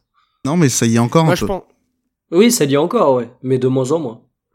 je pense qu'il y a un intérêt qui demeure, c'est celui de la centralisation de l'information, mais ça Ouais, c'est voilà, vraiment ouais. le, c'est vraiment le euh, le béaba, tu vois. Enfin, j'ai du mal à voir une euh, une plus-value vraiment pertinente au-delà de cette euh, ce côté très euh, factuel en fait qui est important et moi je m'en nourris euh, comme tout le monde si tu t'intéresses aux jeux vidéo c'est important d'avoir un lieu un site un, un magazine peu importe euh, sur lequel tu vas retrouver les informations synthétisées remises un peu en contexte et voilà tu te dis au moins je fais confiance à ce média je vais avoir les infos et je vais passer à côté de rien Euh, mais dans, dans le déplacement, j'imagine quand même qu'il y a possibilité de faire autre chose. Mais Et j'ai pas l'impression que ça, ça existe des masses. Mais tu Euh, parlais de centralisation, mais même en termes de centralisation, hein, vra- enfin vraiment, j'insiste, moi, c'est l'aspect où j'ai vraiment l'impression que ça se, ça s'effrite le plus. Aujourd'hui, si Ah ouais, tu suis l'actualité, bah, euh, encore une fois, la présence de Sony, euh, enfin la non-présence de Sony, le fait qu'aujourd'hui les leaks, alors on va me dire, oui, il y avait des leaks avant, oui, enfin, sauf que maintenant c'est devenu la norme en fait. C'est-à-dire que concrètement, si tu regardes l'actu jeu vidéo avant et après un E3, t'apprends plus de choses que si tu regardes le 3 quasiment. Ouais, c'est pas faux. hein. Oui, mais là, t'as des belles images, t'as as des acteurs qui viennent sur scène.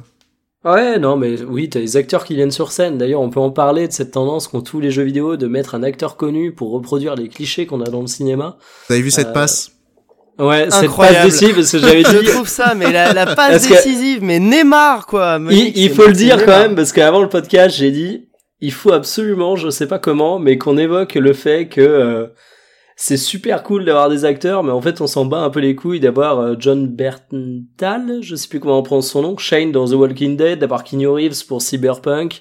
D'avoir Euh, Punisher. pas- Ah, et voilà, d'avoir Punisher aussi, connu pour ses rôles, mais... D'a- euh, D'avoir Norman dans Starlink aussi. C'était ça ma vanne. Ah, elle est pas mal. Non, Non, mais je- en vrai, je- vous, je- en, vous en pensez quoi de l'arrivée des acteurs de, de cinéma dans le jeu vidéo et surtout qu'on en fasse les figures de proue de la communication pour certains jeux, quoi? Alors, Je pense que ça reste marginal. euh, Pour le coup, il y a deux exemples. Je trouve ça. Non, non, t'as aussi euh, Death Ah ouais. Stranding, par exemple, qui Ouais. communique Ouais, à fond bah, il y a. Death Stranding et Cyberpunk, quoi. C'est un peu Ouais, enfin- des énormes machines. mais quoi. justement, c'est pourquoi tu mets les acteurs connus dans un film? C'est justement pour montrer que ton Dans film, il a. Alors, dans un film déjà, c'est pour montrer que ton film il est un peu premium et que c'est pas n'importe qui qui est dedans. Je pense que c'est exactement la même logique dans le jeu vidéo. À l'heure du Game Pass et euh, des jeux voilà qu'on ramasse par terre et tout machin. Pour faire payer encore 60 euros euh, un jeu, je pense qu'il faut lui donner un côté euh, Ah, putain, et premium mec- et effectivement avoir des stars dedans. Alors pour le coup, c'est sûrement que moi, hein, c'est une perception qui est totalement biaisée, mais moi au contraire, j'ai l'impression que ça fait hyper cheap, tu vois, quand je vois Keanu Reeves qui, qui vient dans Cyberpunk, j'ai envie de dire, bah bien mec, t'avais besoin de bouffer, quoi. Après, Ah. je, je sais pas, mais j'ai j'ai une vision Et super pourtant, péjorative euh, de Et ça. pourtant, Keanu Reeves, il est plutôt sur une bonne, une bonne phase en ce moment. euh, Ouais, il a parce que- un, Non, non, un mais, euh, cool, mais. Euh, J'ai dit oui comme je pourrais dire n'importe qui, en fait, mais ouais, je euh, comprends bien. Ouais. je, je Bah- sais pas, en fait, et ce besoin de... J'ai même l'impression que c'est... C'est pour faire de la com. Ouais, mais même, ça C'est, fait un euh, peu genre, on a, on n'a pas nos grands noms du jeu vidéo, on va aller les chercher dans le cinéma, c'est là où Ouais, on va puiser notre ouais. légitimité, quoi. Et ça me fait mal, franchement. Ah mais je suis entièrement d'accord. C'est après avoir fait euh, des jeux à licence et tout, bah c'est normal que effectivement mettre des acteurs connus, mettre euh, des, des grands musiciens pour faire la musique, des trucs comme ça. C'est c'est la même démarche hein, pour moi. Ouais, tu vois, Ouais, je a trouve qu'il y, y a un truc euh, malsain à, à surcommuniquer sur les, sur les studios. Genre, tu vois, BioWare, ça a bougé 5000 fois, ça ressemble plus du tout à ce que c'était il y a quelques années. Et malgré tout, c'est devenu une marque, tu vois, genre un signe de qualité que tu mets sur tes jeux, même si ça veut rien dire, tellement les équipes ont N'est-ce bougé. pas en thème Voilà, euh, Cyberpunk, t'as un peu le même aspect parce que c'est par les créateurs de The Witcher et du coup, si tu veux, t'as une marque et je trouve ça un peu malsain, mais mon dieu, c'est tellement mieux c'est qu'avoir ce le- côté, euh, Le, on a tel ou tel acteur. Quoi. le summum, c'est quand même l'univers, euh, le, le jeu de, de From Software. Hein. Où c'est vraiment, euh, alors comme ça, les gros barbus, euh, vous peignez vos Warhammer et tout, vous kiffez Dark Souls, bah tenez, on met le mec qui écrit vos bouquins de bolos aussi là. Avec, Ah, euh, tais-toi C'est scandale Mais quel scandale et, et tu vas voir qu'il va annoncer Boromir ou je sais pas quel acteur de chevalier random euh, pour faire une gueule aussi. Tu vois, ça serait pas surprenant. parce que- chevalier random. Pardon, on se Sean comprend. Bean hein. était dans le, dans le jeu dont je vais parler après. euh, il a fait une pub pour, euh, pour Plague Tale. Et il meurt en premier, lol. Quoi? Il a fait une pub pour Plague Tale. Je Oh merde, j'étais pas au courant. D'ailleurs, Je, t'enverrai ça. d'ailleurs, j'y repense. Il y a aussi Hitman 2 dans lequel ils ont mis Sean Bean, justement, où il meurt en premier. MDR, Exactement. les mêmes, on aime ça, les jeunes. Salut. Bah, Ouais, non, mais- c'est- de la com, tu vois, mais. euh, Mais bon, Ouais, mais- tu vois, encore, point euh, ça, reste, le- ça reste léger, quoi, je trouve. C'est ce euh, que j'allais dire. Si c'est un fun fact, ça va, mais C'est un la- gimmick, c'est rigolo. axer toute Mais la quand com ça de devient ton jeu un point central, ouais, voilà, c'est ça. Quand tu axes toute ta communication, ou alors, en tout cas, tu vois, Death Stranding, c'est un peu l'exemple phare euh, de, de ce truc-là. Sur la fiche du jeu, t'as les noms des acteurs, quoi. Bah, c'est, Enfin, après, t'es- c'est autre chose, quoi. C'est un, enfin, si Je- tu veux, le mec, euh, C'est il un a toujours voulu faire du, quoi. voilà, tu, C'est ce tu que j'allais connais dire. Le, le rapport du cinéma, euh, non, et même, bonhomme, quoi. et même t'écris idéo partout sur ton jeu, au bout d'un moment, tu te dis, euh, voilà, c'est peut-être Kojima, il dit, attendez, on va pas écrire des noms aussi gros s'ils sont pas connus. Ouais. il y a peut-être des délires d'ego comme ça aussi, en vrai. Hein. Mais... C'est pas, ce serait pas impossible, ouais. mais bon. Ah putain. Ouais, sur le que- sur le cas de Cyberpunk, euh, juste je, je conclue rapidement là-dessus. On en discutait avec Rémi de un drop euh, quand l'annonce a été a été faite. Euh, à titre personnel, je l'avais noté sur Twitter. Je trouve que ça augure rien de bon pour le jeu parce que quand tu penses un petit peu au trailer qui a été montré, aux premiers retours euh, qui ont été faits sur le sur le jeu, euh, j'ai l'impression que ça a l'air d'être la la mort de la subtilité quoi. Ce cyberpunk, euh, c'est un univers qui a l'air mais un ramassis de clichés. Euh, même si évidemment ça a l'air magnifique et je suppose que je vais y jouer, je sais pas. J'ai quand même du mal à voir la subtilité qu'il y avait dans Witcher de retourner un peu les codes de la fantasy euh, sur certains points. Enfin voilà, je, je reste sceptique sur euh, Cyberpunk. euh, ma hype est très clairement retombée avec avec euh, avec le trailer. Et, et Mais, là, euh, si euh, si je peux quand même, euh, alors en vrai, je m'en fous de Cyberpunk, mais j'aimerais quand même euh, défendre un petit truc. Quand même, c'est sur le côté, tu dis oui, c'est que des clichés du Cyberpunk et tout machin. T'as Quand vu la passe décisive? Euh, ouais, et et du oui effectivement. Mais là, il va te renvoyer le ballon dans la gueule. Non, c'est- Merci. Non, c'est pas ça, mais c'est, je, je pense que quand tu fais euh, de la fantasy et tout comme ça, quand tu essaies de vendre un jeu aussi cher, il faut aussi euh, attendre un horizon d'a- d'attente de euh, des clichés qui vont avec euh, avec l'u- l'u- l'univers euh, que tu vends. Je suis désolé. The, Witcher, peut-être qu'il détourne les codes et tout machin, je, je, je veux bien le croire, mais quand même, tu le vois, euh, je suis toujours la vanne de LOL, c'est le puits du fou. Tu vois, Red Dead, euh, tu vois, c'est Buffalo Grill, tu vois, il y a, il y, a, il y, a, y a tous les, non, mais il y a tous les, il y a, il y a tous les, il y a, C'est Buffalo Grill. non, mais il y a tous les clichés, euh, tu vois, genre, les, les musiques de Red Dead, il y a de l'harmonica, une guitare et un mec, euh, et Lucky Luke sur un cheval. Tu vois, Mais ça rend ton univers accessible en fait aux Et- gros fans. et- exactement. C'est, c'est important aussi de se rattacher, euh, je pense, à certains clichés. Alors après, dans le développement, tu peux en faire des choses euh, intéressantes. Mais malheureusement, quand tu fais des trailers de jeux On vidéo, verra. euh, et en plus, enfin, faut quand même faire hacker 60 balles à chaque fois, tu vois, c'est normal aussi que, euh, ou bien tu fais euh, lol, what the fuck, ça ressemble à rien à mon jeu comme des Stranding, et, euh, ou bien effectivement, il faut correspondre à un certain horizon d'attente. Là, son argument, c'est que c'est le plus beau jeu du monde, et, en, et euh, ça ressemble à Blade Runner, tu vois, c'est globalement, c'est ça que les gens ont envie de jouer, quoi. Ouais, je sais pas. Mais tu Je- vois, ça peut être très très fort justement en, en, en présentant un univers qui à première vue semble cliché, en les démontant au cours de, du déroulé scénaristique du jeu, quoi. On verra, on verra, ouais. Après, j'ai peut-être un peu la foi en disant ça, mais bon. Non, non, mais je, je, je crois que ça sera pas mauvais. Hein. Je... C'est juste que le trailer, c'était vraiment une accumulation. Autant, je veux bien, tu vois, l'univers euh, cyberpunk, c'est un cliché en soi. C'est devenu un cliché en soi. Très juste vite, que dans ouais. le trailer, t'as le mec avec son gros cigare, t'as euh, le truc du bras mécanique, t'as, enfin, t'as tous les trucs que tu... euh, Enfin, le cahier des charges, mais euh, scrupuleusement euh, rempli. euh, Des bon, ça- ça- néons, de la synthwave, il y a tout. Exactement. C'est voilà, c'est peut-être un peu tôt. Le jeu sort en avril pour euh, Bonjour le crunch, n'est-ce pas? Euh, Pour euh, pour se prononcer. On verra. De toute façon, je pense que je vais y jouer quand même. Et euh, et on en parlera à ce moment-là. Et ça se trouve, dans 20 ans, t'auras un bras mécanique et tu fumeras le cigare. Donc, Putain, qui sait? Ça serait euh, ce serait un juste retour des choses. Franchement, si je Bien me... sur ce. Attends, pardon, secondes. si je me remets à cloper et que je peux avoir le bras euh, mécanique dans Vanquish où tu enlèves ton pouce, ça fait briquet, je suis chaud. Ouais, J'avoue, c'était trop stylé. c'est un bel argument pour reprendre euh, le tabac. Ou vaper, ou vaper sur ton pouce. Ah mais oui, mais ça, ça serait tellement des, des, des augmentations sur ton bras où t'ajoutes la vapote directement dedans, tu sais, c'est intégré à ton pouce.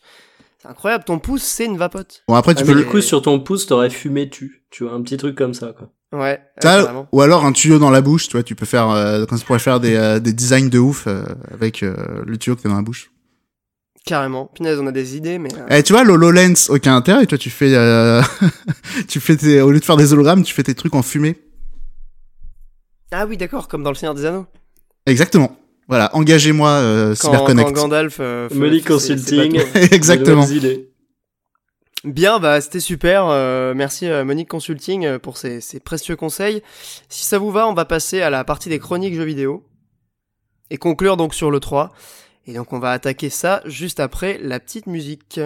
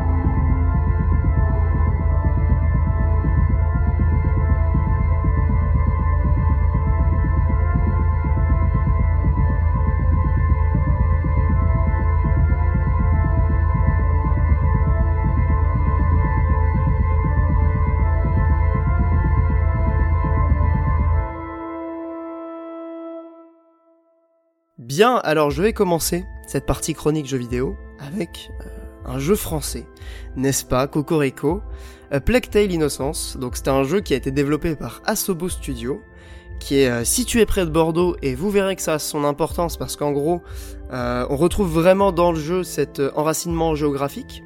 Il y a pas mal d'environnements qui ont été directement inspirés de cette région. Parce qu'en fait, il faut savoir que A Plague Tale Innocence, c'est un jeu euh, qui se situe dans une période historiquement euh, réelle.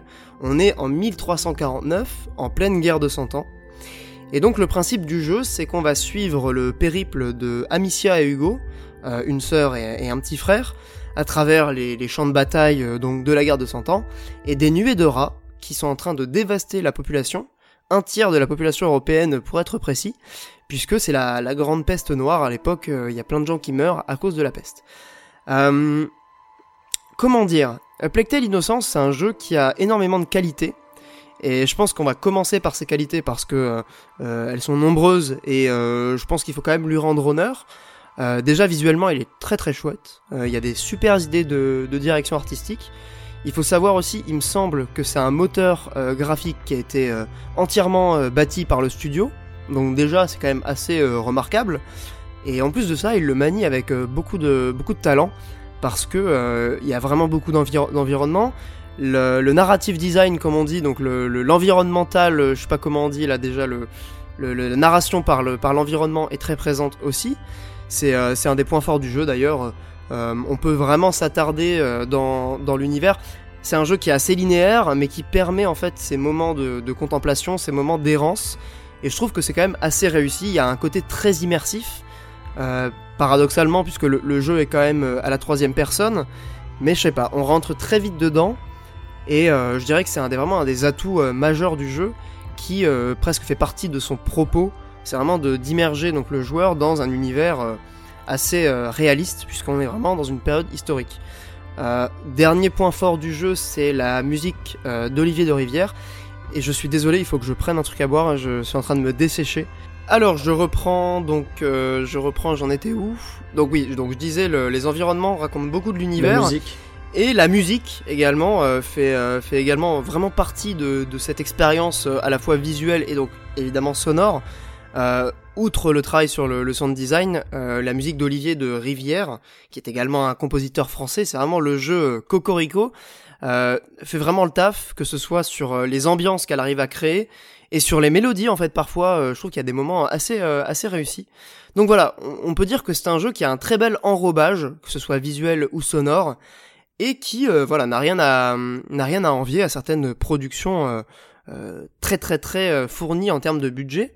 Maintenant, je trouve que il y a quand même un certain nombre de points qui qui, qui, qui, ont vraiment limite gâché l'expérience pour moi. Je vais commencer par le, le point qui m'a le plus énervé, c'est le, scénario. le scénario qui, au départ, nous laisse entendre qu'on va suivre donc le périple de, de, la sœur et de son petit frère pour trouver un remède, puisque le, petit frère est malade. Sauf que très rapidement, vers la moitié du jeu, je dirais, on arrive dans des, dans des espèces de, de prophéties et de, de délires un peu cryptiques qui euh, n'ont vraiment aucun sens pour moi. Je trouve parfois ça a vraiment ni queue ni tête. J'ai du mal à saisir en fait l'intérêt d'avoir voulu partir dans cette direction, dans la mesure où au départ l'univers est très réaliste. Euh, J'ai trouvé que le mélange en fait entre un univers réaliste et euh, ce scénario qui très rapidement part sur de la magie presque euh, fonctionnait pas en fait tout simplement. Ça ça marchait pas bien ensemble.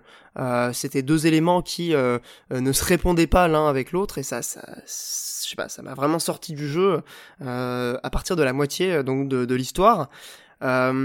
Autre point qui m'a gêné dans le scénario c'est le côté très mélodramatique. Clairement le jeu tire de manière assez grossière parfois vers le, le pathos. Euh, j'ai pas trouvé ça très euh, très subtil. Et également, et c'est peut-être aussi un des points qui va en rebuter certains, ludiquement parlant, c'est quand même extrêmement classique. Euh, que ce soit sur de l'infiltration, puisque donc le, personnage qu'on incarne c'est la sœur Amicia, elle a une fronde et elle a un certain nombre d'outils alchimiques qui vont lui permettre de soit distraire des gardes, soit euh, les endormir, euh, enfin voilà, la panoplie classique du, du jeu euh, à la The Last of Us, mais quand même un petit peu moins tourné vers, vers l'action. J'ai trouvé ça extrêmement classique. En fait, c'est pas que c'est mauvais, c'est pas trop mal réussi même en soi, c'est juste que c'est du, déjà... Du déjà pardon. C'est du, déjà joué, pas évident de prononcer ça. Euh, après, c'est pas vraiment le propos du jeu de révolutionner le, game design, mais j'ai trouvé ça dommage. Euh, donc voilà, si je devais résumer mon avis sur le jeu, je dirais que globalement j'ai quand même été un peu déçu euh, pour toutes les raisons que je viens d'évoquer. Euh, ça reste un jeu qui est intéressant sur, sur pas mal d'aspects, il a une vraie direction artistique et c'est assez ouf aussi de se dire qu'un studio, donc c'est édité par Focus Interactive, qu'un studio français qui a pas sorti des trucs particulièrement remarqués, à part un certain Fuel, que, oui. que Mikael euh, a beaucoup défendu dans, cette émission. Euh, voilà, ça fait plaisir de voir quand même un studio français qui revient sur le devant de la scène avec un jeu qui a quand même été remarqué à l'international. Donc c'est quand même plutôt cool euh, de ce point de vue-là. Mais je dois avouer qu'à titre personnel, et euh, Carole a, a, aussi partagé cet avis, on a plutôt été déçus par à la fois le, le, périple en tant que tel, donc le scénario, et l'aspect plus ludique qui est, qui est vraiment trop classique. Et, et je termine là-dessus, et je suis curieux d'avoir l'avis de Mikael qui a aussi, qui a aussi joué au jeu. Oui, parole à la défense. Non, parce que j'ai quand même beaucoup apprécié le jeu. Euh, je vais faire plus court et surtout en réaction des éléments que tu as évoqués. Je vais commencer par ce que j'ai pas aimé déjà, question de terminer sur ce que j'ai aimé, essayer de nuancer un peu le, le constat.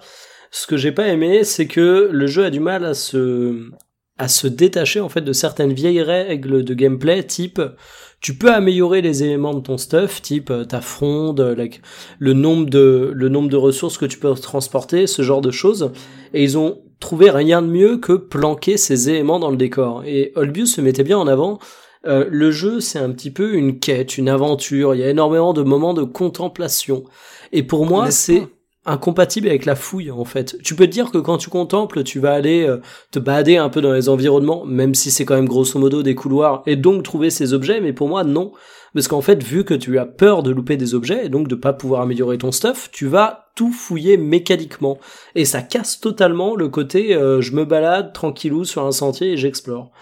Autre problème. Ah, je suis euh, totalement d'accord, ouais. Ouais, ça, ça, ça, ça m'a vraiment gavé. Le jeu se renouvelle mal, notamment pour le classicisme de son gameplay qu'évoquait euh, Olbius, et finalement, on se retrouve avec euh, bah, des éléments de gameplay qui sont que des composantes de certains jeux d'action. Là, on, a centré tout le jeu là-dessus, sur, sur ces quelques éléments d'infiltration, et au bout de la dizaine d'heures que doit durer le jeu, il faut bien avouer que, même s'il tente deux trois trucs un peu plus d'action pour se renouveler, eh bien, il est temps que ça arrive à sa fin.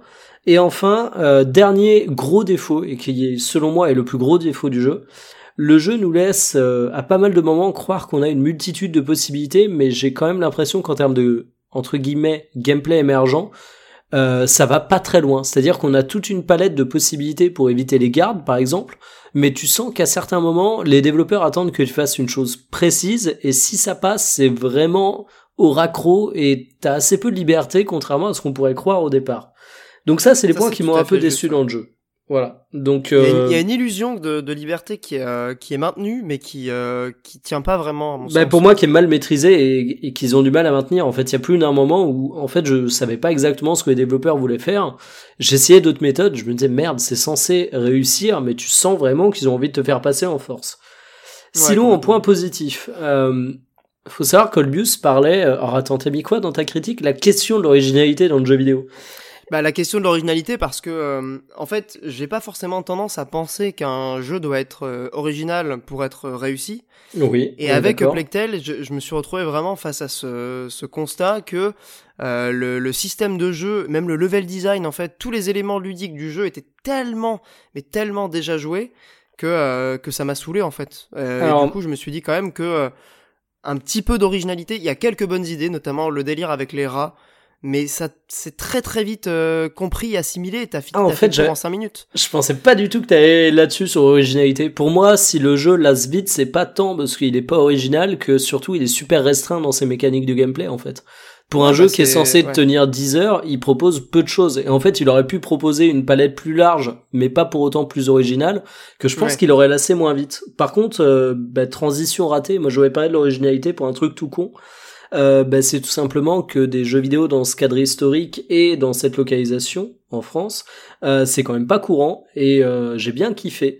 C'est pareil le fait de suivre euh, une adolescente, jeune femme, euh, avec son petit frère dans un jeu, c'est original également et j'ai bien kiffé. Alors c'est pas question d'avoir un discours type on incarne une femme, euh, c'est trop bien, il faut plus ça dans le jeu vidéo. Non, non, c'est juste qu'en fait, ça donne une perspective qui est super différente et que ça sert le gameplay en plus, parce que le jeu est entièrement tourné sur l'infiltration, sur l'esquive, et on incarne un personnage qui, ben, justement, est décrit comme un peu plus faible, parce que c'est une jeune fille qui est pas encore adulte, qui est un peu paumée, euh, qui voit sa vie tourner de façon tragique, de manière totalement, euh, de manière totalement euh, imprévue, et, finalement, on, on, a une expérience de gameplay, un jeu qui, euh, de par sa narration, de par le gameplay qu'il offre, euh, de par le cadre même euh, géographique, temporel, comme je disais, est super rafraîchissant. Donc ça, j'ai pas mal kiffé, même si les mécaniques de gameplay sont assez classiques. Euh... c'est justement ça la question de l'originalité en fait. Je me suis ben oui, oui, j'ai bien compris. Ouais. C'était vraiment ce décalage entre euh, un contexte historique qui est pas forcément beaucoup exploré, surtout avec un angle euh, très populaire, parce qu'on incarne quelqu'un du. Bah non, en fait, du coup, je dis de la merde. Ben non, Euh, on n'incarne pas quelqu'un du peuple, on incarne une, fille de seigneur. Ouais. Mais euh, mais voilà, avec une, un personnage qui est pas un héros de jeu vidéo habituel, euh, qui propose donc un contexte qui est pas forcément beaucoup exploré. Donc ça, c'est vraiment plutôt original et dans un dans un jeu qui euh, en fait de bout en bout euh, m'a semblé euh, malheureusement assez classique. Bah tu vois pour un alors, peu ce décalage quoi. je vais aller sur deux points où je suis pas d'accord avec toi. Le côté il utilise peu son univers, moi j'ai trouvé ça intéressant justement que il se pose dans un univers qui est assez original mais qui en même temps il il en fait pas des tonnes en fait, tu vois, genre sur la guerre de 100 ans, ils évoquent deux trois fois l'attaque des Anglais, etc. Mais j'ai trouvé ça assez subtil et intéressant. Dans, dans le mode, on te pose une ambiance, un univers, mais pff, c'est un minimum exigeant avec le joueur pour qu'il s'y retrouve. Et surtout, bah moi j'ai j'ai bien aimé le l'arrivée du fantastique parce que déjà faut savoir que le jeu se veut effrayant à un certain moment. Euh, déjà le délire des rats, c'est un truc qui a tendance à effrayer pas mal de personnes. Ça fait partie de deux trois phobies assez euh, assez répandues et surtout même dans ces bruitages quand tu te fais repérer par un garde, il y a des bruitages qui se veulent qui se veulent effrayants. Et surtout, bah en fait ouais, le jeu commence de manière relativement euh, entre guillemets réaliste. Après, il tombe dans le fantastique, mais finalement, c'est un peu ça le fantastique, c'est de poser un contexte qui est relativement classique pour apporter du surnaturel là-dedans. Et, moi, j'ai trouvé que ça marchait plutôt bien pour ça, parce qu'ils avaient au contraire très bien posé le cadre euh, crédible, normal, historique, pour ensuite apporter le fantastique. En plus, le jeu euh, a quelques moments où il est un peu effrayant. Alors oui, ça part un peu en couille. Oui, c'est un peu euh, pas la fin, la, la fin est vraiment mais Ouais, la Ça fin, ça fait un peu truc de série Z, mais si tu veux, ça m'a fait rentrer dans, dans un délire qui a fait que j'ai pu pousser le jeu jusqu'au bout, malgré le fait qu'il avait du mal à se renouveler en tant côté gameplay. Donc j'ai trouvé que ça quand même assez, assez sympa, et surtout, ça faisait longtemps que j'avais pas joué à une expérience scriptée qui était aussi kiffante, qui était aussi intéressante en termes de narration au sens large, même si je suis d'accord, ça tourne pas mal au pathos à pas mal de moments.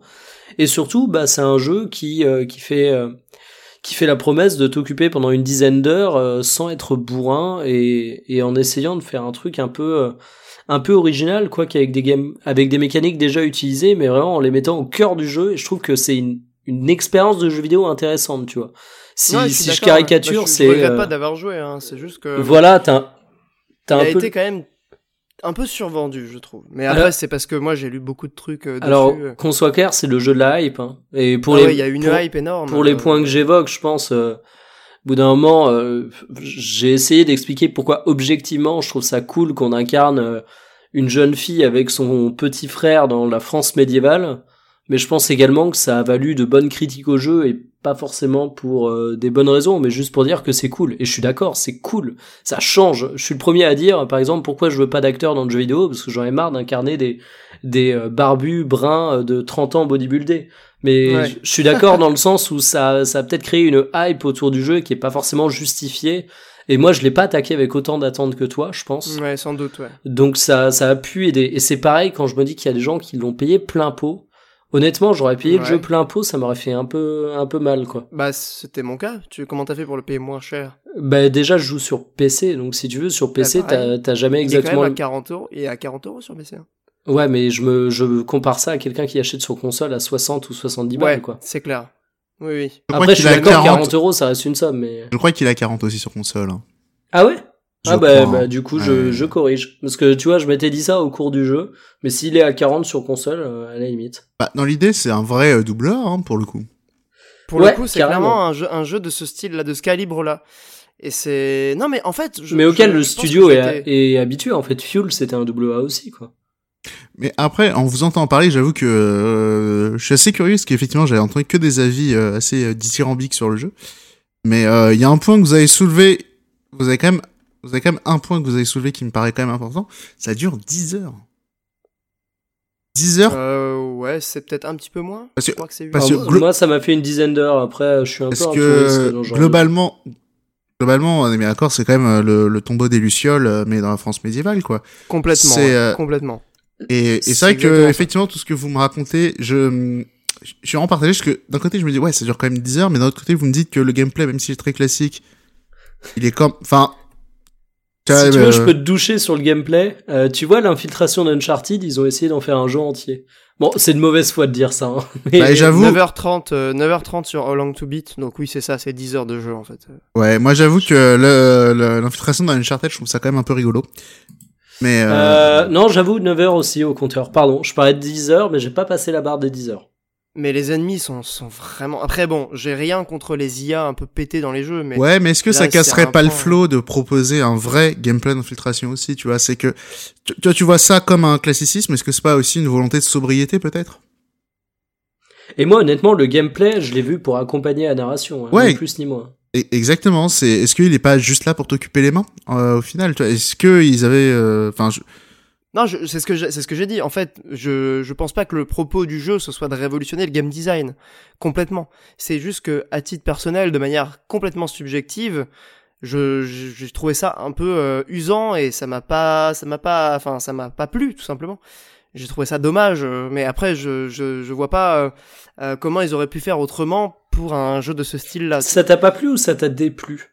Alors, je sais que la nuance est, est un peu conne, mais ça me paraît super important sur ce jeu parce qu'en fait, je, trouve que le, le gameplay, s'il t'a pas plu, c'est pas grave. S'il t'a déplu, par contre, c'est problématique.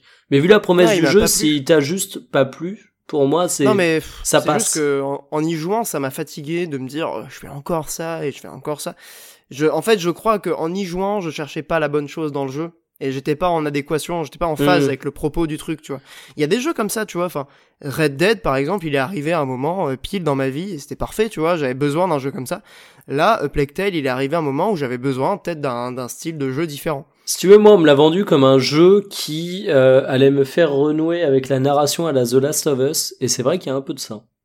Ouais, bah le côté euh, grande sœur qui s'occupe du petit frère. Ouais, non, mais même dans, dans l'utilisation des moments scriptés, des cinématiques, euh, le rythme de aventure, euh, je trouve que t'es es assez proche de The Last of Us sur ces éléments et en fait j'en attendais rien du coup côté gameplay et c'est peut-être ça la différence.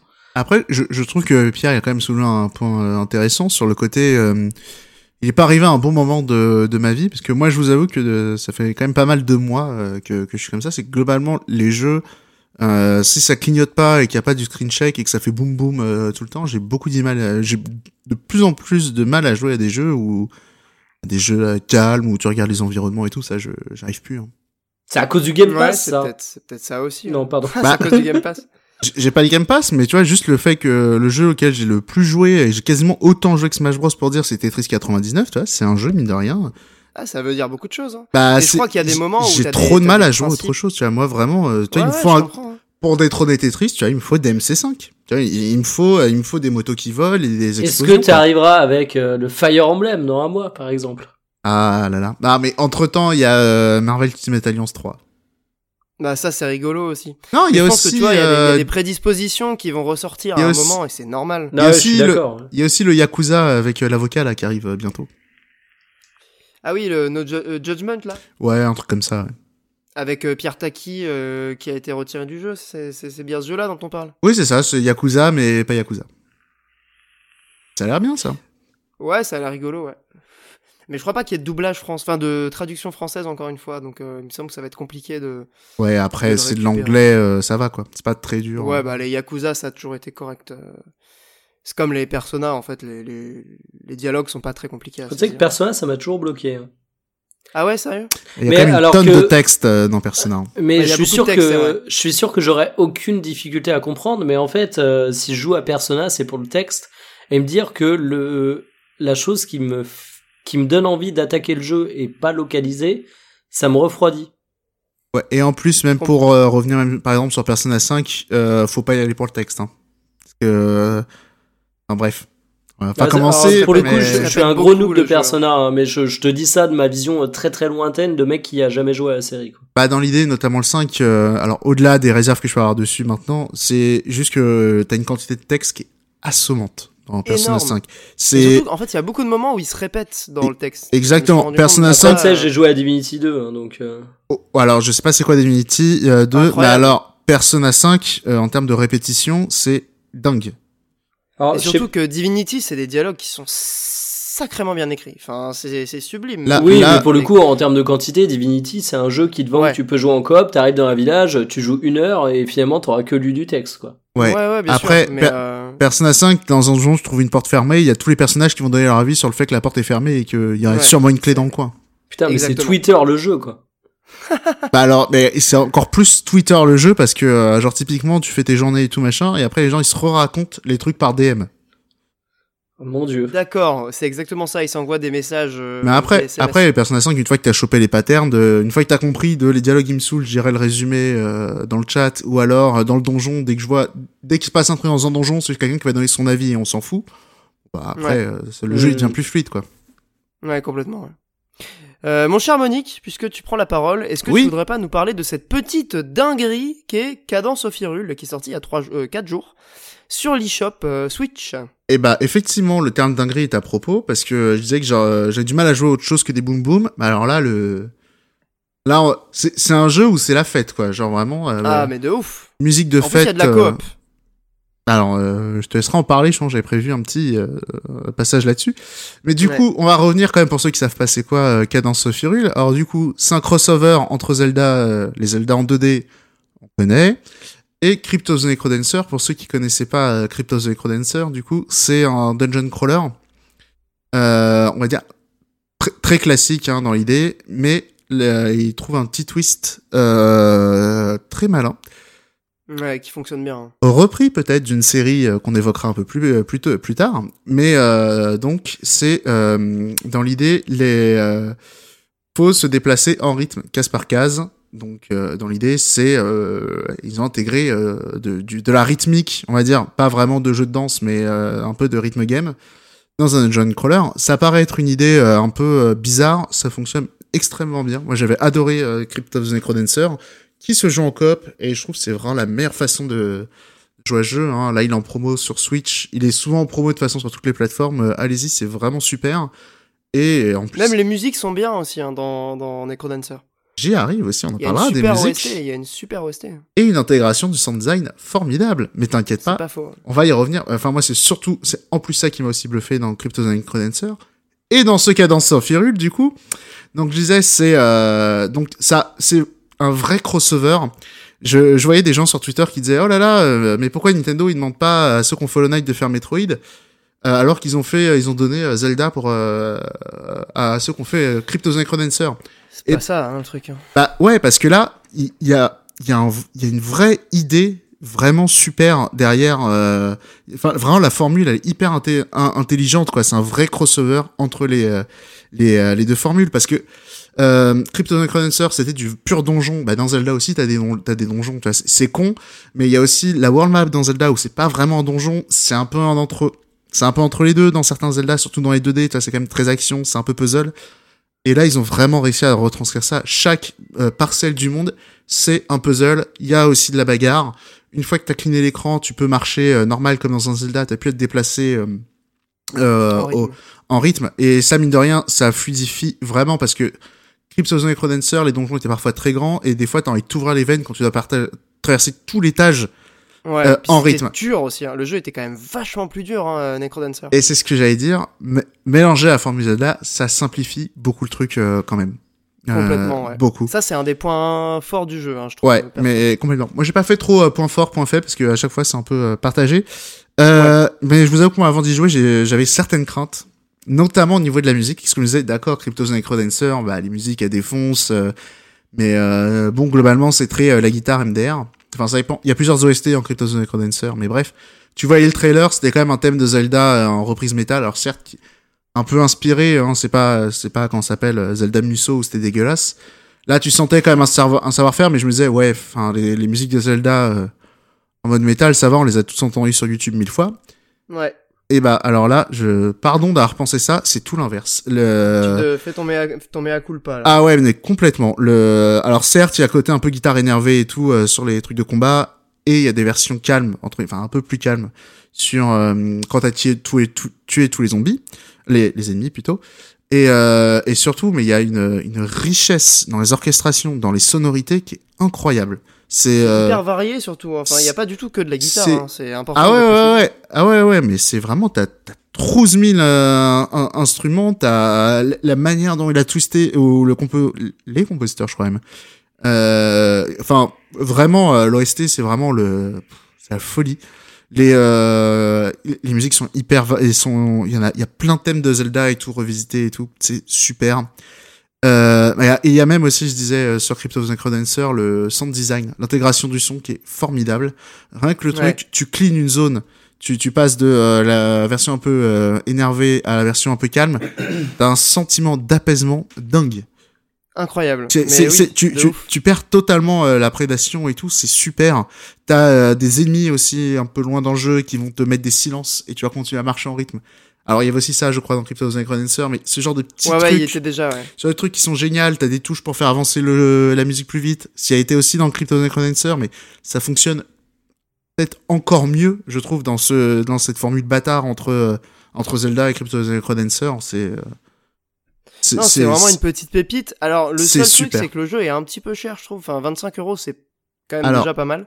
Alors, pas ouais, fini tu vas en jeu, mais je sais pas. tu sais vas pas en parler. Ça prend. euh. Tu vas en parler maintenant, mais Ouais. ouais, Ah, effectivement, ouais, le, le prix, je comprends.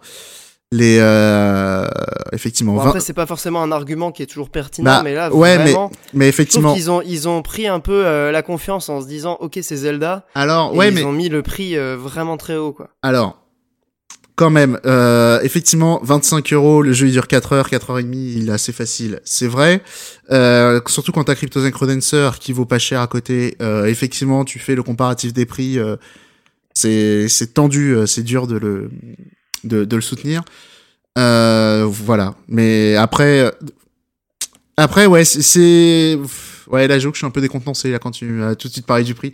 Parce que euh, Bah, non, mais c'est quand même un argument qui est important pour beaucoup de gens, tu vois. je, Moi, je- ça me- je suis d'accord, je suis d'accord, mais d'un autre côté, euh, quand tu réfléchis à le jeu, il est fait pour qui? Effectivement, tu kiffes, euh, tu kiffes Zelda, tu kiffes Crypt of the Necrodancer, mais tu vas prendre ton pied, un truc de fou. Ouais, Ouais. puis tu peux, tu peux y rejouer, en fait. Euh, Il y a quand même un côté. euh, Comme il y a de la coopération. euh, Et j'allais te lancer sur la coop. Je, je sais pas ce que ça vaut dans le Zelda. Bah la coop en fait tu peux jouer soit euh, bon il y a peut-être d'au- d'autres persos qu'on n'a pas débloqués mais t'as Zelda, Link et euh, la meuf de, de Crypt of the Necrodancer là le Mhm. l'héroïne du jeu. Euh, bah la coop c'est plus ou moins la même que dans euh, que dans le jeu originel euh, à ceci près que il y a une dimension qui est un petit peu moins présente c'est le roguelike dans dans cette version euh, Hyrule c'est un petit peu moins présent et il y a un côté plus euh, quête tu vois récupérer Ouais. des objets euh, Et faire du les coup, est-ce que c'est ce genre de jeu coop où tu t'engueules, il y en a un qui dit à l'autre, euh, c'est ça qu'il faut faire, t'as rien compris Exactement, Ouais, bah. exactement. Et ça a mal terminé, on a quitté une partie. euh, Les deux rageux. ouais, ça, ça, ça fait des, des problèmes de couple. euh, Non, mais je, je dis ça en rigolant. Ouais, ouais, mais il y a plein de jeux coop. euh, Sniper Clips aussi, c'est un jeu en hein. Exactement. mais euh, mais il y a plein, plein, plein de jeux coop qui sont comme ça. Euh, Il y, a, y a ce côté évidemment, s'il y en a un qui euh, galère ou euh, comme il y a aussi une- un délire d'objets à récupérer et tu peux genre euh, récupérer l'autre le récupère pas.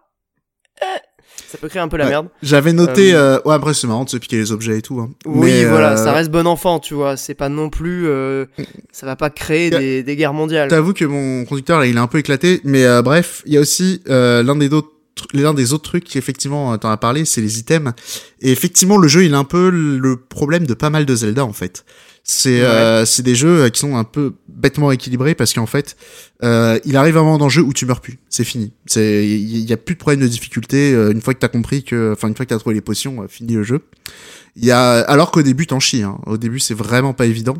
Euh, et après, t'as aussi les 12 000 items. Genre, je, je me suis même pas m'en être servi de tous. Parce que, mais après, tu peux finir le jeu sans, d'un autre côté.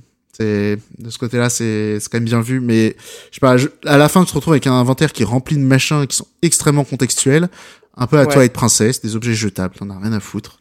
Qui servent une Euh, fois ou deux et finalement, euh, ouais. tu t'en sers plus après, quoi. Et après, il y, a un autre truc qui est, euh, est- là, ça, c'est typiquement, c'est est-ce que c'est un défaut, est-ce que c'est une qualité? C'est quand même, c'est certes très référencé Zelda, c'est très référencé Zelda à l'ancienne quand même. hein. Ouais, les euh, Zelda 2D, ouais. Clairement, il y a du, il y a beaucoup de Link to the Past. il y a beaucoup d'Ocarina of Time, un mort de Ouais. Link to the Past et un petit peu de Link's Awakening si on veut. Euh, tu vois, c'est quand même, Ouais, vite fait, ouais. Bah, Bah, le côté euh, instrument de musique, quoi.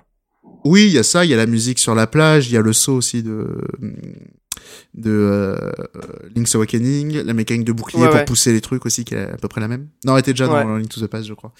Mais euh, bref, c'est très référencé à l'ancienne et d'un autre côté, c'est que, enfin, il y en a eu 15 des Zelda depuis, tu vois. C'est euh, Ouais, mais c'est quand bien même Zelda, c'est un peu toujours la même chose, on peut dire ça. Bon, C'est un truc 2D, donc c'est normal qu'il référence plus les Zelda à l'ancienne. C'est-. Enfin, je comprends. c'est pour ça que je je pas vraiment une qualité ou un défaut. Bah avec le succès de euh, Breath of the Wild, il a fallu peut-être partir sur des trucs un peu Breath of the Wild-esque. Euh, C'est compliqué, c'est compliqué dans un genre de jeu déjà qui est en deux dimensions. Après, il y a un point que t'as pas mentionné, mais le jeu est formidable euh, visuellement, je trouve. Hein. Ouais, le pixel art est euh, ravissant. C'est ouf. Non, la DA est superbe. Et, et c'est pour ça aussi, Euh, mine de rien, au niveau du prix, tu le compares à Crypt of the Necrodancer, tu vois quand même, il y Ouais. y a beaucoup plus de taf sur... Ah oui, oui, euh, en termes de production value, euh, visuellement, c'est, ça n'a rien à voir. Et notamment, d'ailleurs, là je fais une petite transition vers un autre truc que je voulais évoquer, c'est que euh, c'est aussi un jeu qui est édité par euh, Spike Shun- Shunsoft Shunsoft Spike Chunsoft, c'est les mecs qui font euh, Danganronpa Oui, mais surtout, qu'est-ce qu'ils font aussi? Ils font aussi une, euh, une licence, les euh, Fushigi no Dungeon, voilà, qui a commencé en 93, un jeu comme ça, qui s'appelle Toroneko Daiboken euh, Fushigi no Dungeon. Ah, vous dites, qu'est-ce que c'est que tes merdes japonaises et tout machin? Alors, ça a commencé avec un spin-off de Dragon Quest, mais euh, dans l'idée, c'était Crypto Necrodancer sans le rythme. C'était des jeux où euh, les comment s'appelle? Quand tu déplaçais ton perso, le jeu avançait. Tu vois l'idée? Ouais, je vois très bien. ouais. voilà, ça a avancé comme ça et euh, et toi c'est un peu pour retranscrire une logique un peu jeu de plateau, un peu euh, un peu jeu de rôle, tu vois, le, le côté tu chaque déplacement c'est un tour.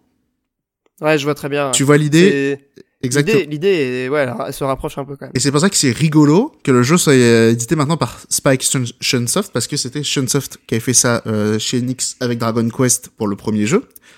Il y a une série euh, qui s'appelle euh, Foreign Siren qui est euh, qui était la licence on va dire qui reprenait ce truc, mais c'est aussi un gameplay qu'ils ont décliné avec plein d'autres licences. Nota et qui est plus connu chez nous sous le nom de Donjon Mystère. Voilà, donc il y a eu les Donjons Mystère Pokémon, Pokémon, Donjon Mystère, ouais. Ouais, il y a eu les Chocobos, il y a eu euh, plein de licences, il y a eu Gundam et tout machin. Et euh, Sérieux, il y a eu Chocobo, Donjon Mystère bah oui, il est ressorti sur Switch d'ailleurs. Et euh, bah ouais, voilà, c'est rigolo. Et voilà, c'est juste c'est marrant. Voilà, c'est eux. Tu vois, ils ont vu euh, des occidentaux qui reprenaient leur truc, ils ont fait non, on revient. Et euh, ils, ils coéditent le jeu, donc c'est rigolo. Ouais, c'est marrant. Et bien belle Et histoire. peut-être qu'il y aura d'autres, peut-être qu'il y aura d'autres euh, cadences of, euh, j'en sais rien moi, cadence, cadence of euh, quelque chose. Of Royaume Champignon. Bah ouais, pourquoi pas. Non, mais en vrai, je, je vois bien à mon avis des DLC. Enfin, pas des, des, des mises à jour gratuites. Ouais, mais dans l'univers de Zelda évidemment. Oui, oui, je pense. Bah, ce que, ce que je te disais, hein, ça me paraît bizarre de référencer vraiment que des vieux trucs de Zelda. Je veux bien qu'il y ait 2D et tout. Euh, voilà. Je, Je, je... Breath of the Wild, ça serait pas mal, ouais. Je suis d'accord. Ouais, non, mais les, euh, tu, au moins, au moins, euh, ça s'appelle, euh, euh, Tetra peut-être, tu vois, genre des nouveaux persos comme ça. Je, je, euh, Tetra ou Midona ou euh, ils vont te ressortir des conneries comme ça. hein. J'en suis persuadé. hein. Bah de toute façon, euh, s'il y a que trois persos jouables euh, dans le jeu final, euh, si j'ai pas donc j'ai pas avancé suffisamment, il y en a, a trois. encore à débloquer. En tout cas, moi, j'en ai, j'en ai vu que trois. Alors, euh, Ouais. Du coup, c'est pas beaucoup quand même. bah, je, je pense qu'ils vont rajouter Crypto Necrodancer. Il y avait plein de persos et tout. Ça me paraît bizarre qu'ils en mettent que trois. Ouais, je pense qu'il y en aura des, des nouveaux, ouais. Bah, j'espère en tout cas, parce que c'est un jeu qui est quand même très très réussi. J'ai vu beaucoup de monde se... sur Twitter euh, critiquer le, le mélange en fait des deux. Euh, moi, je trouve qu'au contraire, euh, ça a plutôt que du positif. Bah, Ça permet à la formule d'être aussi un peu plus ouverte. Parce que Crypt of the Necrodancer, c'était pas du tout un jeu facile. hein. ouais, ouais, mais je, ça, c'est vraiment, quand même tu mélanges les deux, ça fait vraiment un nouveau jeu. Hein. Je, je comprends que ça Ouais, clive et je comprends aussi même qu'on bloque juste sur le principe Crypto the Necrodancer. T'adores Zelda, tu sais, t'as jamais joué Ah à oui, the oui. Necrodancer, je pense que ça peut coincer. hein. Ah oui, si t'aimes pas le concept de base, euh, ouais. Bah, toi, il y tu a dis- des gens qui aiment le concept et qui ont pas aimé euh, Hyrule. Mais, euh, mais bon. Eh, Écoute, qu'est-ce qu'est-ce qu'on peut pour ces gens-là? Non, on peut rien faire. On ne peut rien ouais. faire pour ces gens. Bah merci Monique. Euh, J'espère en tout cas que ça vous aura donné envie de, de jeter un œil à ce petit euh, Cadence of Hyrule, qui est une vraiment une petite pépite euh, de ce mois de juin sur euh, sur Switch. Honnêtement, euh, Les jeux D Nintendo, ça faisait longtemps qu'on attendait ça. hein. Bah clairement. Et j'espère que c'est la, la porte ouverte à de nouvelles collaborations entre des, des studios indés comme ça qui ont des, des bonnes idées, des bons concepts et des licences Nintendo. Enfin, clairement, je pense que ça peut euh, faire des, des super euh, des super mélanges. En vrai, même ils font ça avec Kirby, ça défoncerait. Pff, Les musiques de Kirby, Bah, de toute façon, le principe, il y a Les- des principes qui vont avec tout et Les- les Nintendo, musiques- je pense qu'ils ils commencent à comprendre qu'il y a, il y a moyen de faire des trucs avec les indés et ils sont très ouverts là-dessus. non mais juste je me disais, que ouais. les, les musiques de Kirby repris comme dans Cadence of Hyrule. pff. oh là là, ça c'est des vrais jeux ça. C'est le fanboy Kirby qui a parlé. Bah, Ah du non. coup, merci beaucoup. Ah, bah, faut- on va passer à la rubrique euh, hors jeu, à moins que tu aies un truc à ajouter. Ah, juste te- reconnaître, les musiques de Kirby est folie. C'est, euh, je suis pas assez connaisseur de Kirby pour euh, pour parler euh, de Kirby en fait, donc je peux pas dire. Monstre. Mais euh, mais sans doute. Mais euh, Mikael, il voulait pas parti, quand même. euh, est parti manger. Non, non. Ah non, il est là. Mais il voulait peut-être nous parler de ces jeux quand même. Tu voulais ajouter quelque chose, euh, Mikael? Euh, Mais non, mais surtout que parler de mes jeux, euh, moi, c'est- alors, Monique dit ça parce qu'en fait j'ai fait une liste toute pétée euh, dans, dans notre conducteur, mais non, non, mon jeu du mois c'était Plague Tale Innocence et pour la liste, euh, pour la liste infinie que j'ai notée dans notre conducteur, on attendra le mois prochain. Ouais, est-ce que Ça marche. c'est dommage que j'ai vraiment hâte de t'entendre parler d'Halo Wars 2. Eh mec, en plus tu sais que je peux te le défendre tout en le descendant, mais euh, ce sera pour le mois prochain. Mais surtout qu'en plus là, on s'est on s'est fait un épisode spécial, donc euh, si jamais on on est euh, on est dans les cordes, on arriverait normalement avec un nouvel épisode euh, en juillet, donc ça serait dans deux semaines. Me demande pas de Euh. finir Halo Wars 2 trop vite quand même, faut pas déconner. Euh, c'est un jeu qui mérite de prendre son temps, d'accord. Ça dit, j'ai toujours pas fini FF7. Hein. Moi non plus, j'ai commencé seulement. Euh, ben sur ce, messieurs, on va passer à la rubrique hors jeu, donc les recommandations culturelles. Euh, je vois que vous avez choisi des choses de très grande qualité, donc j'ai hâte de vous entendre tout de suite, juste après la petite musique.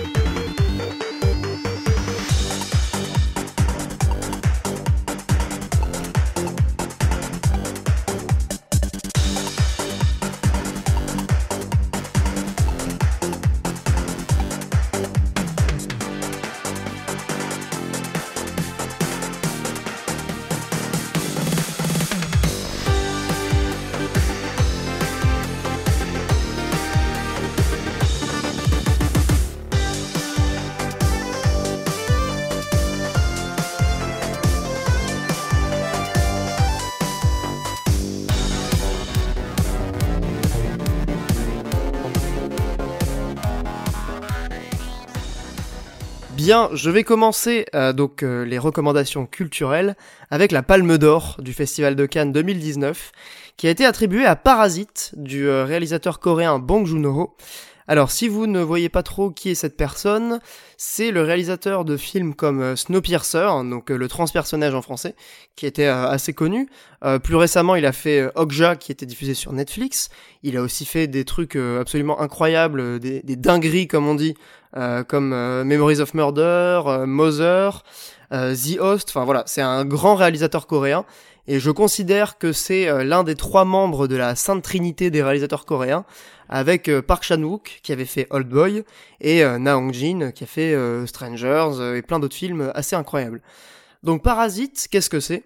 Donc euh, c'est un film qui raconte l'histoire d'une famille coréenne très pauvre, dont le destin se retrouve lié à celui d'une famille coréenne très riche. Donc euh, c'est un film vraiment social, enfin il n'y a pas plus euh, évident quand tu vois La le belle et le clochard, ouais. La Belle et le Clochard, exactement. Euh, J'en dirai pas plus sur le, scénario parce que, enfin, c'est un film qui repose vachement sur euh, ses twists et j'ai pas envie de, gâcher euh, le, le film parce que c'est vraiment un film que j'ai adoré. Et j'en profite pour boire une petite gorgée. Donc, comme je le disais, c'est un film social. Alors, quand je dis film social, j'entends là par, j'entends par là, pardon, un récit humain qui est vraiment ancré dans une époque et qui vise à en montrer les travers. Alors dans le cadre de Bong Joon-ho, évidemment, le premier des travers qui est montré dans, dans ces films, c'est euh, l'inégalité indécente qui existe entre euh, les riches et les pauvres, entre les premiers de cordée et ceux qui ne sont rien, pour reprendre un, champ lexical euh, très en vogue dans notre beau pays. Alors, la thématique de l'inégalité dans, dans Parasite, elle est très présente, mais elle est, elle est présente en fait dans tout le cinéma du réalisateur. Mais je trouve qu'elle s'exprime de manière beaucoup plus intense et beaucoup plus pertinente lorsqu'elle est traitée à travers des personnages vraisemblables qui évoluent dans une société qui est très proche de la nôtre. Et c'est-à-dire que je dis ça parce qu'en gros, c'est un réalisateur qui est assez coutumier du fantastique, avec euh, par exemple The Host qui a raconté euh, l'histoire d'un d'un d'un monstre, d'un comment dire, d'une d'une créature euh, mutante qui existait dans un fleuve en, Corée. Snowpiercer aussi, c'est un truc qui est un petit peu un peu fantastique. Là pour le coup, Parasite, c'est vraiment ancré dans notre société. Ça se passe en 2019. Et je trouve que ça, ça traite la thématique de l'inégalité avec d'autant plus de force qu'elle se retrouve dans un film euh, qui euh, qui nous parle directement parce que c'est un c'est des situations qui sont euh, tout à fait euh, possibles en fait vraisemblables donc je le disais il y a quelques instants c'est une histoire qui est humaine parce que c'est vraiment des personnages qui sont au cœur de, de cette intrigue et comme dans Mother qui est un autre film du réalisateur qui est mon, mon préféré pour moi de Bong Joon-ho c'est dans ce type d'exercice très humain, très proche des, personnages, que euh, le réalisateur est le plus euh, talentueux, le, plus, euh, le plus pertinent. je vais conclure simplement en disant qu'avant d'être un propos, donc sur l'inégalité en fait entre les, les, riches et les pauvres, Parasite c'est surtout une expérience de cinéma incroyable.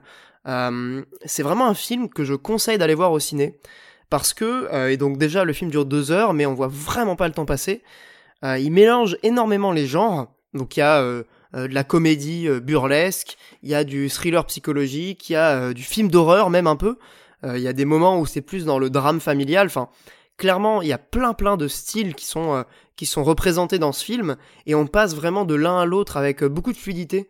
Il y a jamais un moment où on se dit ok là c'est le moment film d'horreur. Tout se fait de manière extrêmement naturelle. Et, et c'est un film qui crée une tension mais incroyable à partir d'un pitch qui est vraiment hyper simple. Euh, il a eu la Palme d'Or, je pense que clairement c'est mérité, même si j'ai pas vu tous les films du de la compétition. Euh, c'est un film que j'ai vraiment adoré. Euh, je, je, crois que j'ai pas vu euh, un film aussi incroyable et aussi marquant au cinéma depuis plusieurs années. Donc voilà, je conseille vraiment si vous avez quelque chose à voir au cinéma et vous savez pas quoi, d'aller voir Parasite. C'est vraiment une expérience de ciné incroyable. Et euh, je vais terminer là-dessus en vous conseillant avec euh, beaucoup beaucoup de, vigueur euh, d'aller voir ce film parce que il le mérite. Voilà. Voilà voilà, j'ai terminé.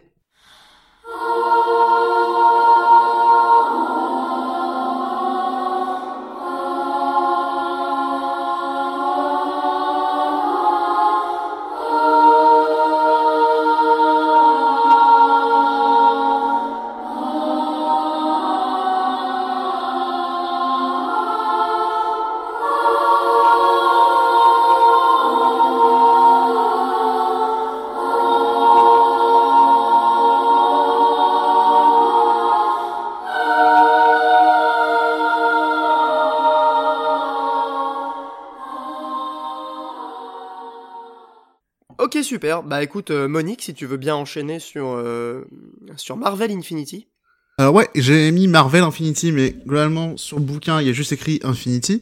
Euh, C'était, enfin c'est, on va dire, l'un des arcs euh, récents de Marvel. Je crois qu'il a commencé en 2013. c'est l'un des plus appréciés. J'ai découvert ça, donc je me suis dit, allez hop, on va essayer ça. Et euh, j'ai beau être un peu un Marvel fag, que j'ai jamais été un grand amateur des, des récits, on va dire vraiment où il y a où il y a tout le monde. Là, il y a Everyone is here.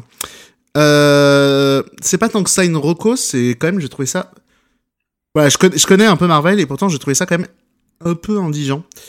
Euh, le nombre de trucs qui se passent, le nombre de personnages, euh, genre vraiment, j'ai lu ça avec euh, internet à côté parce que euh, plein de bonhommes que je savais pas et tout. Et tu vas me dire, alors du coup, si c'est relou à lire, pourquoi tu nous le recommandes éventuellement? Eh bah parce que c'est quand même une œuvre qui a été pas mal adaptée, notamment récemment au cinéma, euh, dans euh, Infinity Wars et Endgame. Il y a pas tant que ça le scénario, mais plutôt des personnages, des scènes qui viennent directement de, Infinity, hein, notamment les quatre chevaliers de Thanos. Là, non, ils sont pas. Attendez, ils sont cinq. Voilà, les cinq chevaliers de, Thanos, voilà, ils viennent de cette BD. Et euh, voilà, je me disais, tiens, c'est le truc en plus qui a notamment en partie inspiré le film, euh, en tout cas visuellement et tout, et au niveau de certaines scènes. Et aussi, je me disais que c'était bien pour préparer euh, l'un des jeux de l'été, euh, Marvel euh, Ultimate Alliance 3. Voilà, qui s'appelle The Black Order. Donc The Black Order, c'est eux, les chevaliers de Thanos. Et donc du coup, ouais, c'est c'est voilà, c'est pas mal. Après, c'est le problème des grands récits Marvel, c'est effectivement il y a trop de personnages et, euh, et même s'ils font un peu d'effort pour en présenter certains, c'est faut quand même s'accrocher. Hein, toute la partie euh, un peu cosmique, euh, c'est compliqué. Non, je fais un petit topo rapidement sur le scénario. Sur la Terre, c'est la Hesse, tout le monde se dispute, mais bref, c'est pas trop la paix. Et puis il y a une guerre dans l'espace, il y a une grande partie des humains qui vont voir dans l'espace qu'est-ce qui se passe. Et oh là là, Thanos il attaque la Terre, mais comment est-ce qu'on va se défendre? On n'est plus beaucoup sur Terre. Et du coup, il se passe des trucs dans l'espace qui, bon bah c'est là quoi. Et c'est cette partie-là qui est vraiment indigente, hein, c'est tout le premier tome. Après, je trouve que dans le deuxième tome, c'est euh, ça, ça, ça passe mieux, les personnages sont un peu plus exploités. Euh... Et donc bref, c'est pas mal, mais je trouve quand même que ça a les défauts des gros crossovers Marvel, quoi. C'est le même problème qu'on a dans les films en fait. euh, C'est ce côté indigent, quoi. C'est si t'as pas un doctorant Marvel, euh, c'est dur à suivre, quoi. Voilà. Merci Monique. Euh, Désolé, je, crois qu'il y a des petits soucis de, connexion, mais euh, j'ai à peu près compris ce que tu voulais nous, raconter. Euh, c'est c'est à Mikael de nous parler donc de sa recommandation culturelle. Est-ce que Mikael, tu nous entends? Mikael, es-tu là? Oui, je suis là. Donc je vais vous parler de One Punch Man, un manga qui est assez connu, ou plus précisément, je vais vous parler de son animé qui est sorti en 2015, si ma mémoire ne me fait pas défaut, et qui a sa deuxième saison qui est actuellement diffusée en France. Alors plutôt que vous faire une critique classique de One Punch Man, je vais plutôt vous parler de l'élément central euh, qui euh, qui bloque pas mal de personnes en fait, c'est son pitch. Alors One Punch Man, c'est l'histoire d'un héros qui peut vaincre n'importe quel adversaire en un seul coup de poing, d'où le titre One Punch Man. Et en fait, je me suis rendu compte que euh, ça dépassait un peu le cadre euh, du euh, j'aime, j'aime pas, les qualités et les défauts. J'ai plein de gens autour de moi qui ne veulent pas se lancer dans cet animé ou ce manga, tout simplement parce que ben, un héros qui tue tout le monde en un coup de poing, ça, ça coupe tout enjeu scénaristique et du coup c'est c'est pas bien. Et en fait, je me suis pas mal posé la question, mais pourquoi ça me dérange pas? Parce que c'est vrai que finalement, quand on me dit que je me lance dans une œuvre où le héros il tabasse tout le monde en un seul coup de poing, il y a absolument aucun suspense, comment ça se fait que ça marche bien? Ben finalement, la réponse elle est assez simple. Euh, quand on regarde un manga, un animé, et qui plus euh, dans ce genre un peu shonen, on sait très bien que le héros il va toujours gagner ses combats. Euh, quand t'as euh, 42 saisons de Naruto, tu te doutes bien que le combat où il est en difficulté durant la saison 3, il va pas crever, ils vont pas faire toute la suite de l'animé sans le héros. Et du coup, bah, One Punch Man, c'est un peu la même. T'as pas d'enjeu sur le fait que le héros va gagner, t'as pas d'enjeu sur la survie du héros, mais finalement, dans les shonen classiques, c'est exactement la même chose. C'est exactement la même chose dans DBZ, c'est exactement la même chose dans Naruto, donc c'est pas un point bloquant. Euh, en Sangoku, il meurt quand même. Ouais, il meurt, mais il revient. C'est un peu comme Jésus, tu vois. Il est un peu, euh, il est un peu cheaté. Mais euh, là où, au contraire, l'animé et le manga réussissent à mettre pas mal d'enjeux, euh, c'est qu'ils vont mettre en fait les enjeux des combats sur les persos secondaires, qui eux, du coup, peuvent se faire rétamer la gueule, étant donné que c'est des persos secondaires. Et c'est super intéressant, d'autant plus qu'en fait, ce qui bloque pas mal de personnes, à savoir le manque d'enjeux, c'est pas du tout central dans l'animé, étant donné que c'est un animé qui va plutôt euh, déjouer les codes du shonen, qui va s'en moquer, qui va être beaucoup sur l'aspect humoristique, euh, sur euh, l'inattendu, sur le côté décalé, le délire. Et au final, ça marche très très bien et j'ai trouvé ça super rafraîchissant. Donc One Punch Man, au milieu de tous les animés shonen qu'on peut voir qui se répètent en boucle avec toujours les mêmes enjeux, toujours le même héros qui fait une quête de puissance qui au départ est totalement euh, naze et qui au final grimpe peu à peu vers la puissance ultime, bah là c'est un peu l'inverse en fait. T'as un héros cheaté, ok, euh, qu'est-ce qu'on va faire avec ça? Bah, C'est une aventure qui tourne tout ça en dérision. Et franchement, bah, pour ceux qui sont bloqués par le manque d'enjeux scénaristiques, la série arrive quand même à en avoir suffisamment pour rendre le truc intéressant via ses persos secondaires. Et surtout, c'est super drôle à regarder, euh, à regarder sans modération. Voilà pour ma petite recommandation culturelle du mois. Ouais, et moi je dis Bah, bien quand même. Ah, Super. moi je dis bien quand même parce que tu disais que le pitch a fait peur à des gens. Moi c'est tout l'inverse. Au contraire, le pitch je le trouve extraordinaire. Ben, moi, je le trouve extraordinaire aussi, mais si tu veux, dans mon entourage, et c'est pour ça que euh, cette chronique, elle est un peu à prendre, euh, avec légèreté parce que je me base sur mon entourage pour la faire. J'ai deux teams, tu vois. J'ai la team, euh, le pitch est super cool, ça m'intrigue, je vais aller le voir. Et j'ai la team, euh, ben, le pitch, euh, il me rebute en fait parce que je suis tellement habitué au shonen classique que comment il peut y avoir de l'enjeu, quoi. Ouais, moi j'ai pas encore maté ou lu. Tu recommandes plutôt le manga ou plutôt l'animé? Question. Euh, je recommande plutôt l'animé, mais euh, pour le coup c'est ultra perso. Je t'avoue qu'avec les mangas, moi c'est vraiment un côté euh, j'accroche ou pas. Et One Punch Man, vu qu'il y a beaucoup d'humour, j'ai trouvé ça super sympa d'avoir le jeu des acteurs. Alors j'ai regardé ça qu'en qu'en VO. En VO. Oh, t'as pas eu Orelsan? J'ai j'ai mis Orelsan deux minutes et j'y arrive pas quoi. vraiment. Ah dommage. Ouais, non, j'y arrive J'y arrive pas du tout, mais pour le coup, il y a un vrai, euh, il y a un vrai jeu avec les voix qui font que, pour moi, ça participe énormément au côté comique. Ouais, moi j'avoue que je suis, pas mal disé parce que vraiment j'entends beaucoup de bien sur l'anime. Apparemment, c'est fantastique visuellement, mais euh, aussi le manga aussi. J'entends énormément de très bons retours sur euh, les dessins et tout. Donc. Mais moi, c'est le côté humour. Généralement, l'humour, ça passe mieux auprès de moi quand quand j'ai comment dire les intonations de voix tu vois qui font que ça tombe euh, le perso des fois a des répliques qui, qui sont des répliques totalement what the fuck et il te le balance d'un espèce de ton monocorde si tu veux il pourrait dire n'importe quoi que ça me ferait marrer tellement je trouve que la voix est géniale bah, c'est vrai que maintenant que j'y pense j'ai pas souvenir d'avoir lu beaucoup de BD drôles en fait mais bah après c'est aussi un débat euh, de manière plus générale enfin il y a, y a, une team plus animée, il y a une team manga. Enfin, c'est, ça dépend aussi de la sensibilité, je pense, ah, de, tout à chacun, tu vois. Ouais, mais après, c'est souvent sur des trucs qu'on une animation, euh, qu'on, qu'on un animé et euh, un manga. Il y a, il y a souvent, ouais, mais faut lire le manga. Non, faut regarder l'animé, tu vois.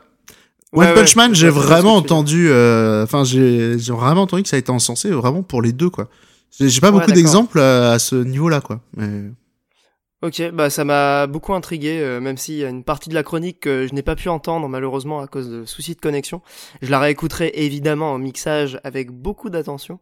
Euh, c'est un truc qui me, qui me, voilà, que, qui traîne sur une liste depuis un moment et que je voulais regarder. Ça se regarde vite en plus. Ouais, visiblement. Bah c'est sur Netflix en plus, je crois, non? Euh, la saison 1 de mémoire est sur Netflix. Par contre, la saison 2, elle est euh, que en France chez. Euh, alors, je sais plus, c'est un truc. Wakanim? Je sais plus le nom, j'allais dire ADN Network, mais je sors ça de nulle part. Crunchyroll euh, peut-être Je sais plus où c'est Crunchyroll ou Wakanim, hein, c'est les deux trucs de... Animé euh. Digital Network, donc ADN. Ok. Donc euh, c'est c'est la plateforme qui l'a en France et qui le diffuse. Ça marche. Ok, bah on, voilà, on ne dira pas comment se le procurer, mais voilà. En s'abonnant à euh, ADN, voilà, tout simplement. Mais bien sûr, mon cher Mikael, nous allons nous abonner avec, euh, avec beaucoup d'enthousiasme. Ou alors vos amis au Japon qui vous envoient les DVD. Mais attends, évidemment, mais qui n'a pas un ami au Japon prêt à payer des, des frais de douane extraordinairement euh, abusifs pour nous envoyer des DVD Non, mais il y a moyen. Ce Blu-ray 4K. Ouais, non, il y a moyen d'esquiver en vrai. Faut, faut débat les trucs de douane. J'avoue. Ah, c'est compliqué. Euh, bah voilà, bah écoute, euh, merci beaucoup euh, Mikael, merci euh, Monique. et puis bah à très bientôt pour du coup le, le, prochain podcast, si ça vous va. À très bientôt les amis. À bientôt. Ciao, salut. ciao. Bonne soirée, des bisous.